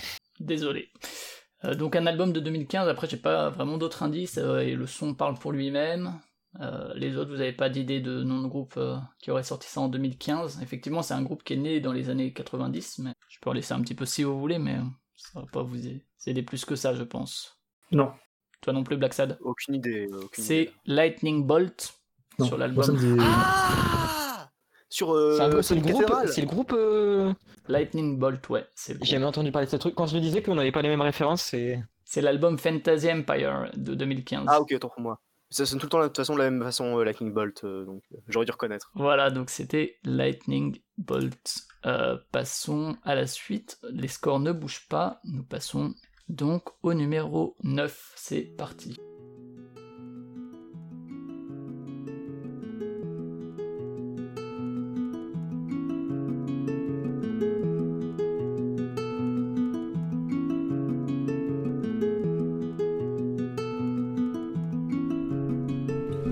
Come out from the burning fire, butterfly. Black Sad. Euh, alors j'ai la voix du coup, mais j'aurais. Oh du coup, mince. Du coup, j'ai le choix entre deux groupes.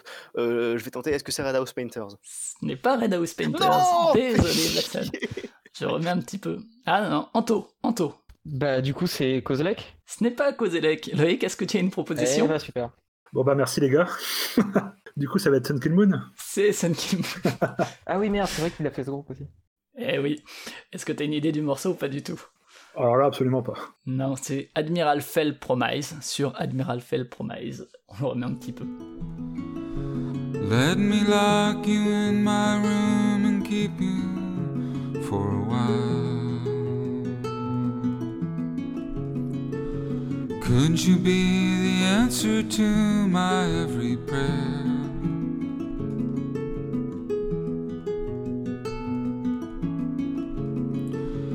Could you be the one now for who I'll care?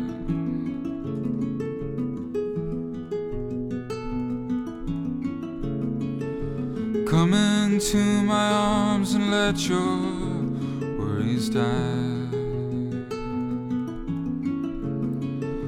Come out from the web of all your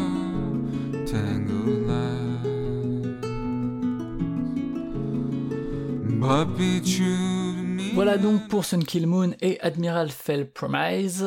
Et euh, on va passer au dixième, donc on a 8 pour Loïc, 1 pour Black Sad, 0 pour Anto. Attention, ça va aller très vite pour le suivant, je pense, du moins. Au moins pour euh, deux d'entre vous. Eh oui, Anto. Euh, Frank Ocean, Ivy. Exactement, tout à fait. J'allais dire que ça irait vite. Heureusement que j'ai eu j'ai eu ce point-là. J'allais dire que ça irait vite. Eh ben, on va laisser un petit peu de ce merveilleux morceau. The start of nothing. I had no chance to prepare. I couldn't see you coming. The start of nothing. Ooh, I could hit you now. It's quite alright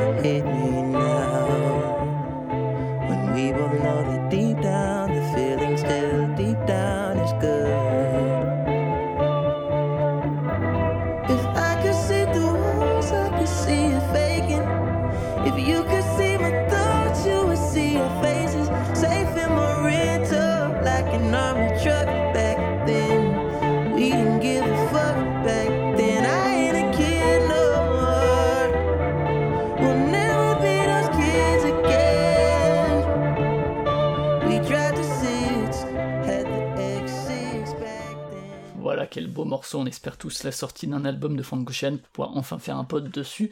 Euh, donc, je serai là. Ouais, ben on sera nombreux, ma foi. Deux points pour Anto, donc, qui dépasse Black Sad, tandis que Loïc continue avec euh, 8. Euh, donc, on va passer au numéro 11, qui devrait aussi être assez rapide.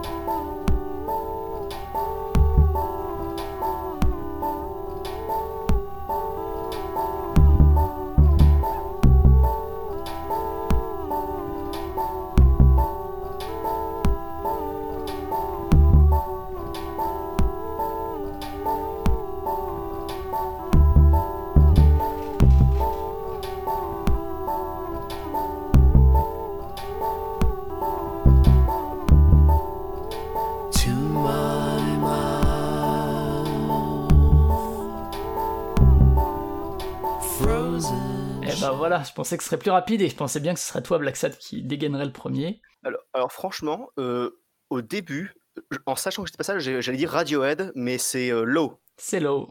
C'est et c'est euh, Belarus. C'est Belarus, ça te fait tes deux points, tout à fait. Sur Drums and Guns. Effectivement, on- on dirait du Radiohead, euh, c'est rigolo. Peut-être un petit peu le début, effectivement. On va laisser un petit peu, ça te fait donc trois points.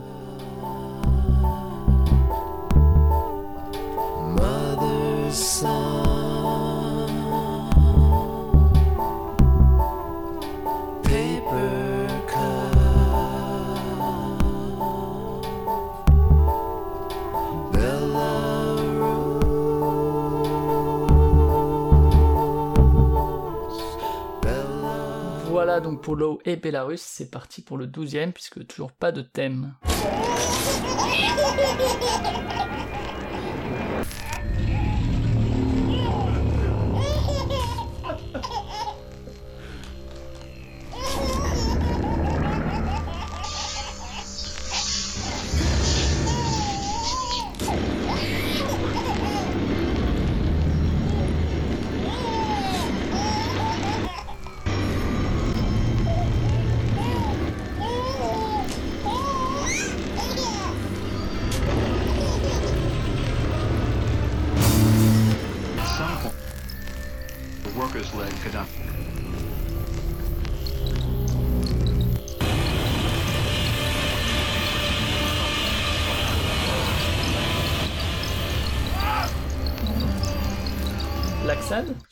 proposition Je tente un peu par hasard, est-ce que c'est Swans?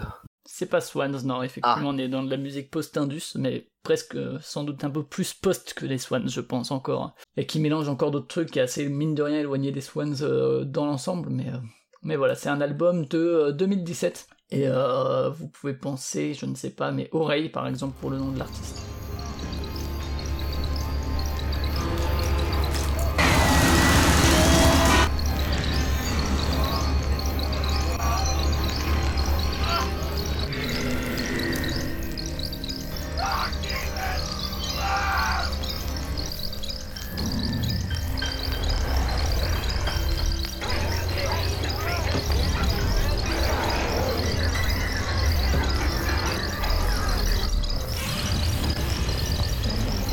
Dicke Studienrat. Der Weg ist frei. Ja, äh,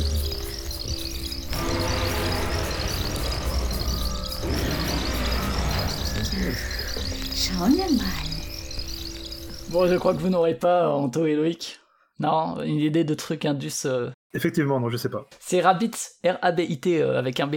Ah, je connais pas. je- Moi non plus. Et c'est euh, le morceau Dog's Blood Redemption. Voilà.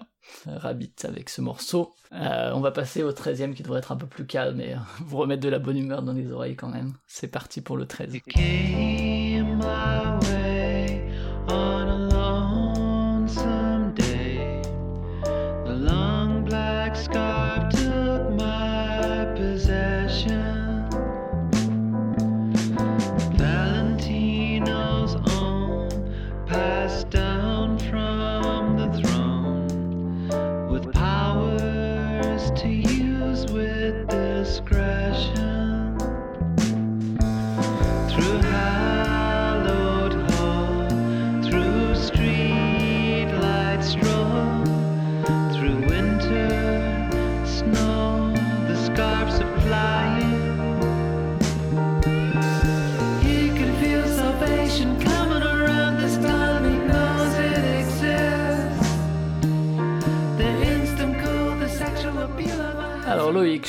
J'ai dit groupe culte Écosse je crois, mais je crois que tu avais trouvé avant Écosse. Ouais, euh, Bella Sébastien Ouais, Belen Sebastian exactement. Je sais pas si t'as une idée du morceau. Pas du tout, non, moi j'ai écouté que les premiers, mais celui-là, je, Ouais. je connais pas celui-là. Mais c'est, je crois, une compile ou un truc, une- un truc un peu bizarre, c'est Long Black Scarf. Voilà, mais je crois que c'est pas sur un album officiel, hein, me semble-t-il, mais je pensais qu'à la voix ça suffirait en tout cas. Voilà pour euh, Belen Sebastian. On va passer à l'avant-dernier. Toujours pas d'idée de, de thème a priori. Euh, donc on passe au numéro 14, tandis qu'on dirige vers une victoire de Loïc, priori. Numéro 14, c'est parti.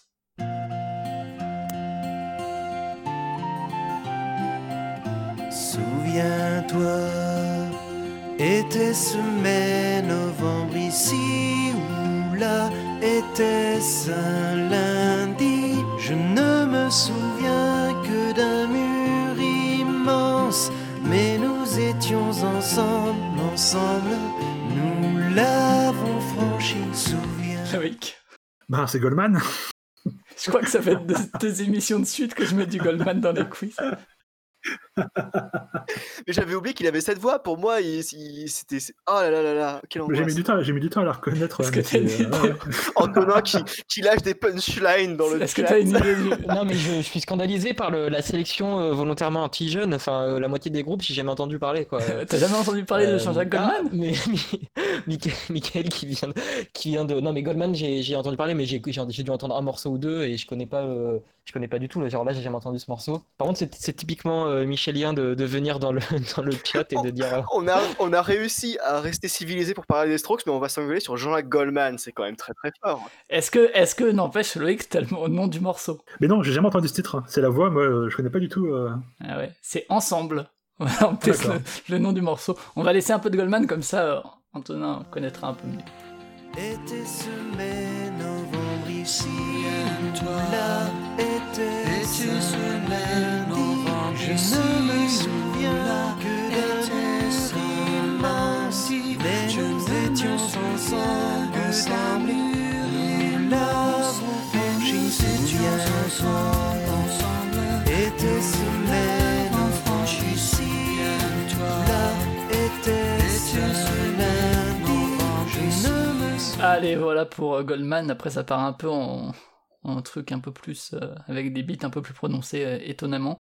Euh, donc, euh, Loïc a un 10, 10 points, euh, tandis que les autres ont 3 et 2. Toujours pas d'idée de, de thème, j'ai l'impression. Pour le dernier, alors, euh, pour le dernier, exceptionnellement. J'accepterai si vous avez que le titre, parce que honnêtement, le nom du collectif, groupe, je ne sais quoi. Du coup, euh, du coup pour le dernier, exceptionnellement, euh, donc si vous n'avez pas le nom du groupe, c'est pas grave. Par contre, je veux le titre précis. Je n'accepterai pas de titre alternatif qui vous viendrait d'abord en, en tête. C'est parti pour le numéro 15, dernier titre de ce quiz. Attention, c'est la danse du coup de boule. Coup de boule, coup de boule. Coup de boule à droite. Coup de boule, coup de boule. Coup de boule à gauche. Allez les bleus, allez. Zidane il a frappé. Zidane il a tapé. Coup de boule. Zidane il a frappé. Zidane il a tapé. Coup de boule. Zidane il a frappé.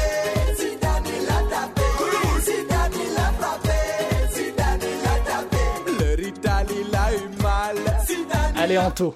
bah, le titre c'est coup de boule C'est coup de boule, t'as un point. Est-ce que t'as une idée J'ai dit que là, Non, le, le j'autorisais nom du groupe euh, non le nom du groupe non Non, et bah figurez-vous que c'est La Plage. Voilà. Mais c'est pour ça, vous pouviez pas le savoir. alors là le, le thème le thème c'est euh, Mhm.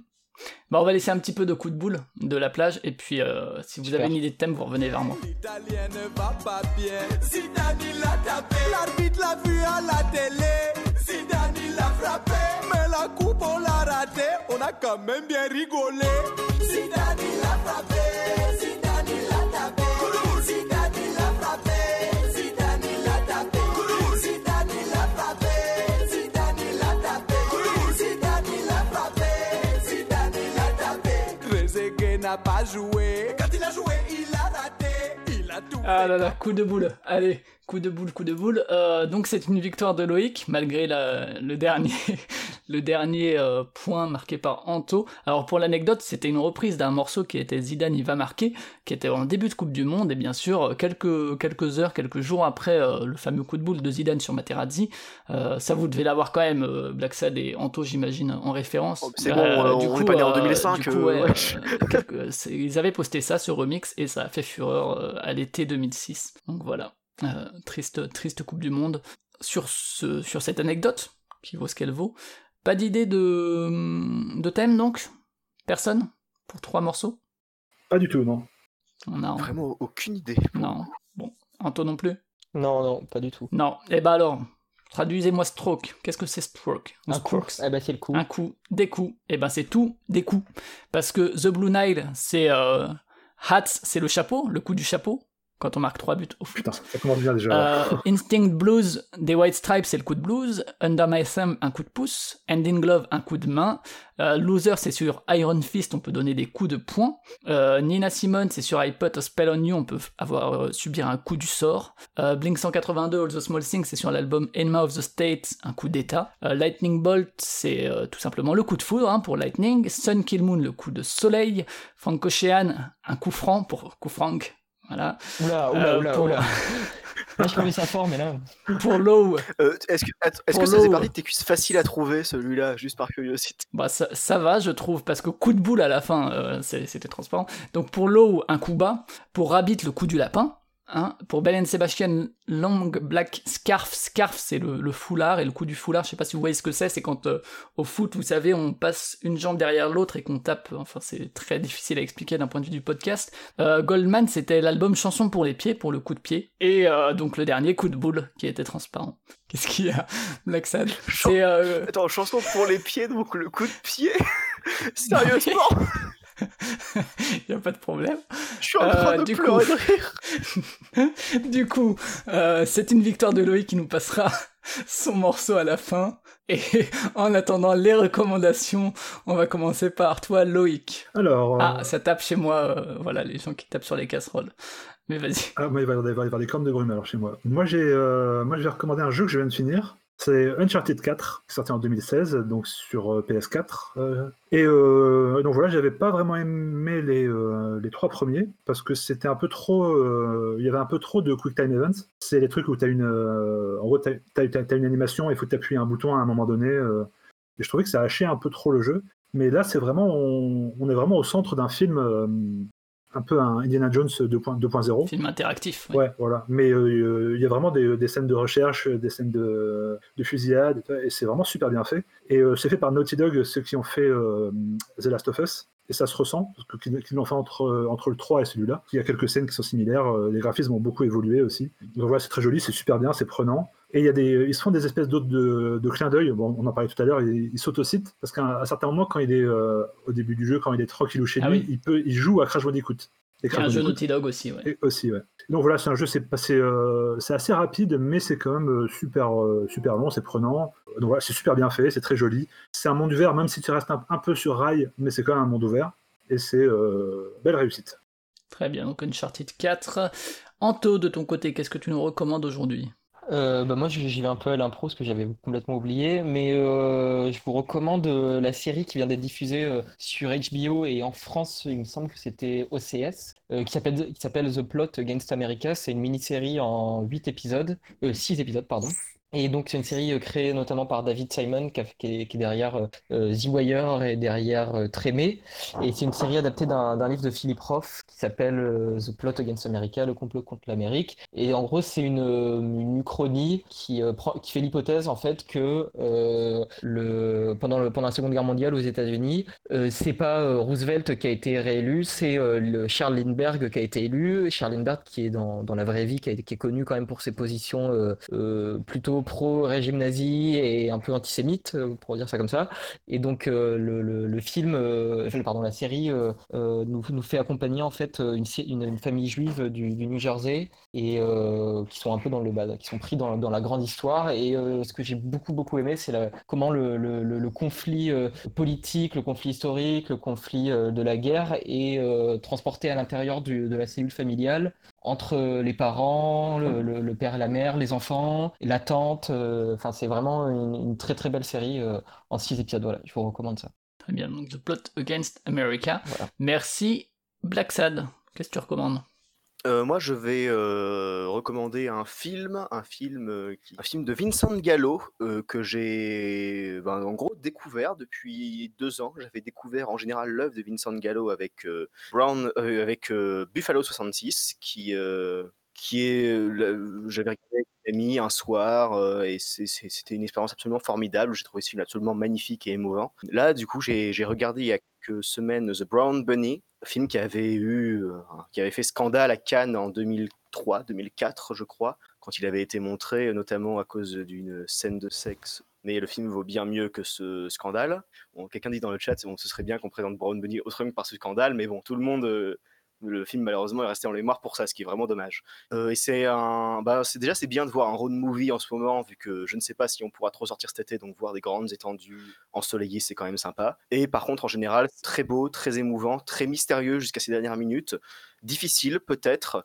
Euh, un film euh, qui peut paraître long parce que c'est un film avec quelqu'un qui erre en fait, mais qui est perdu lui-même. Et euh, la fin du film est vraiment extraordinaire. J'avais vu une critique dire quelque chose de très beau qui est c'est un film qui s'autodétruit. Et sur, sa fin, sur son dénouement, le film, c'est un peu facile de résumer ça à une révélation, mais le film devient autre chose et le film devient une expérience vraiment bouleversante qui parle, qui parle de ce que c'est que d'être quelqu'un de détruit et qui parle de ce que c'est euh, de vivre avec euh, le trauma et avec la perte. Euh, C'est vraiment un film que je trouve extraordinaire et je trouve ça dommage que Sangalo ne soit connu que pour son personnage un petit peu excentrique et pas pour son œuvre extraordinaire, que ce soit ces deux films du coup que j'ai vus, mais aussi sa musique est extraordinaire. Mais donc Brown Bunny, film qui vaut bien mieux que son scandale, que je recommande beaucoup. Très bien, donc The Brown Bunny de Vincent Gallo.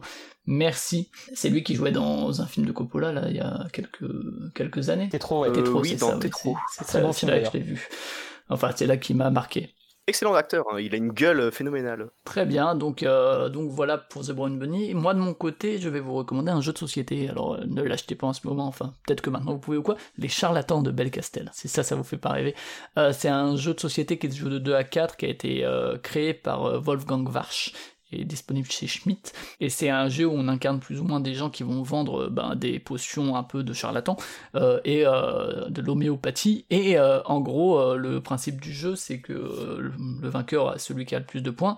Mais pour ça on va en fait tirer des ingrédients dans notre chaudron mais il faudra faire attention à ne pas tirer trop de claques de doigts sans quoi le chaudron explose auquel cas on peut pas à la fois racheter des nouveaux ingrédients ou et marquer des points. Alors que sinon à la fin de la manche à la fois on marque des points et on peut racheter des nouveaux ingrédients. Donc y a, et en fait, ces ingrédients, on les met dans un petit sac qui est opaque et dans lequel on tire. Donc il y a un aspect hasardeux puisqu'on tire dans ce sac les ingrédients et si on tire les claques doigts, ben forcément quand on arrive à 7 en valeur de claques doigts, ben notre chaudron explose. Et du coup, tout le truc, ça va être de euh, pondérer ce hasard en rajoutant dans notre sac ben, des jetons qui vont noyer un petit peu les jetons blancs, donc les claques doigts, dans la masse et donc euh, c'est cet aspect euh, de un peu maîtriser le hasard, mais qui reste quand même présent. On peut faire des mauvais tirages, mais c'est un jeu. J'ai pas mal joué à deux.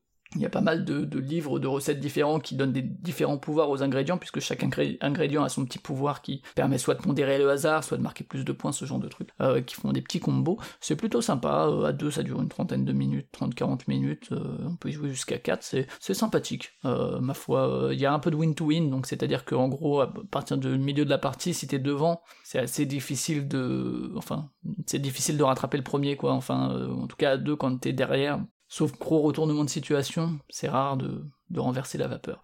En tout cas, donc les charlatans de Belcastel. Sur ce, euh, c'est la fin de cette émission consacrée à The Strokes et à The New Abnormal.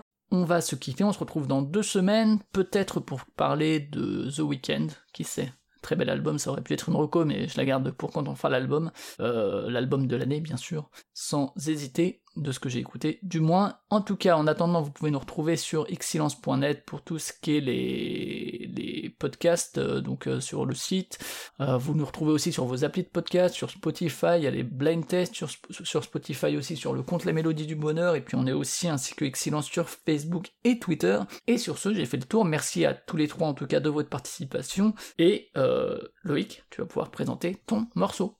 Moi, j'ai choisi le titre, euh, un titre d'un album euh, que j'attendais beaucoup depuis euh, qu'il a été évoqué en fin 2019. C'est l'album de Rina Sawayama, donc elle a fait avec Clarence Clarity. On avait fait un podcast sur Sawayama, mais sur... Sur les deux. Sur oui, Clarence aussi, aussi sur Clarence, ouais, tout à fait. Donc voilà. Donc l'album est à la mesure de ce que j'attendais. C'est vraiment super bien. On, a- on connaissait déjà quelques singles, mais, mais donc, donc voilà, c'est vraiment un, un super album. Et donc moi j'ai choisi le titre Akazaka Sads, qui pour moi est le meilleur titre de l'album, qui est un titre euh, vraiment super bien avec plein de parties, plein de ponts. Et donc euh, c'est, euh, on retrouve bien les euh, tous les petits sons, toute la prod de Clarence Clarity derrière. Et pour moi c'est un, des- un des meilleurs, un des meilleurs titres de l'album avec une espèce de pont qui fait un peu Halloween enfantin, qui est super rythmé. et c'est, Donc voilà, un très bon morceau sur un super album. Donc l'album qui s'appelle Sawayama, tout simplement. Voilà. Parce que l'EP s'appelait Rina et ah l'album s'appelle Sawayama. Voilà, tout simplement.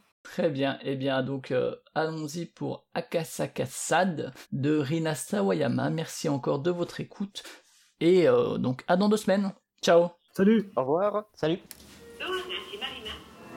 Hotel corridor, blacked out rear window,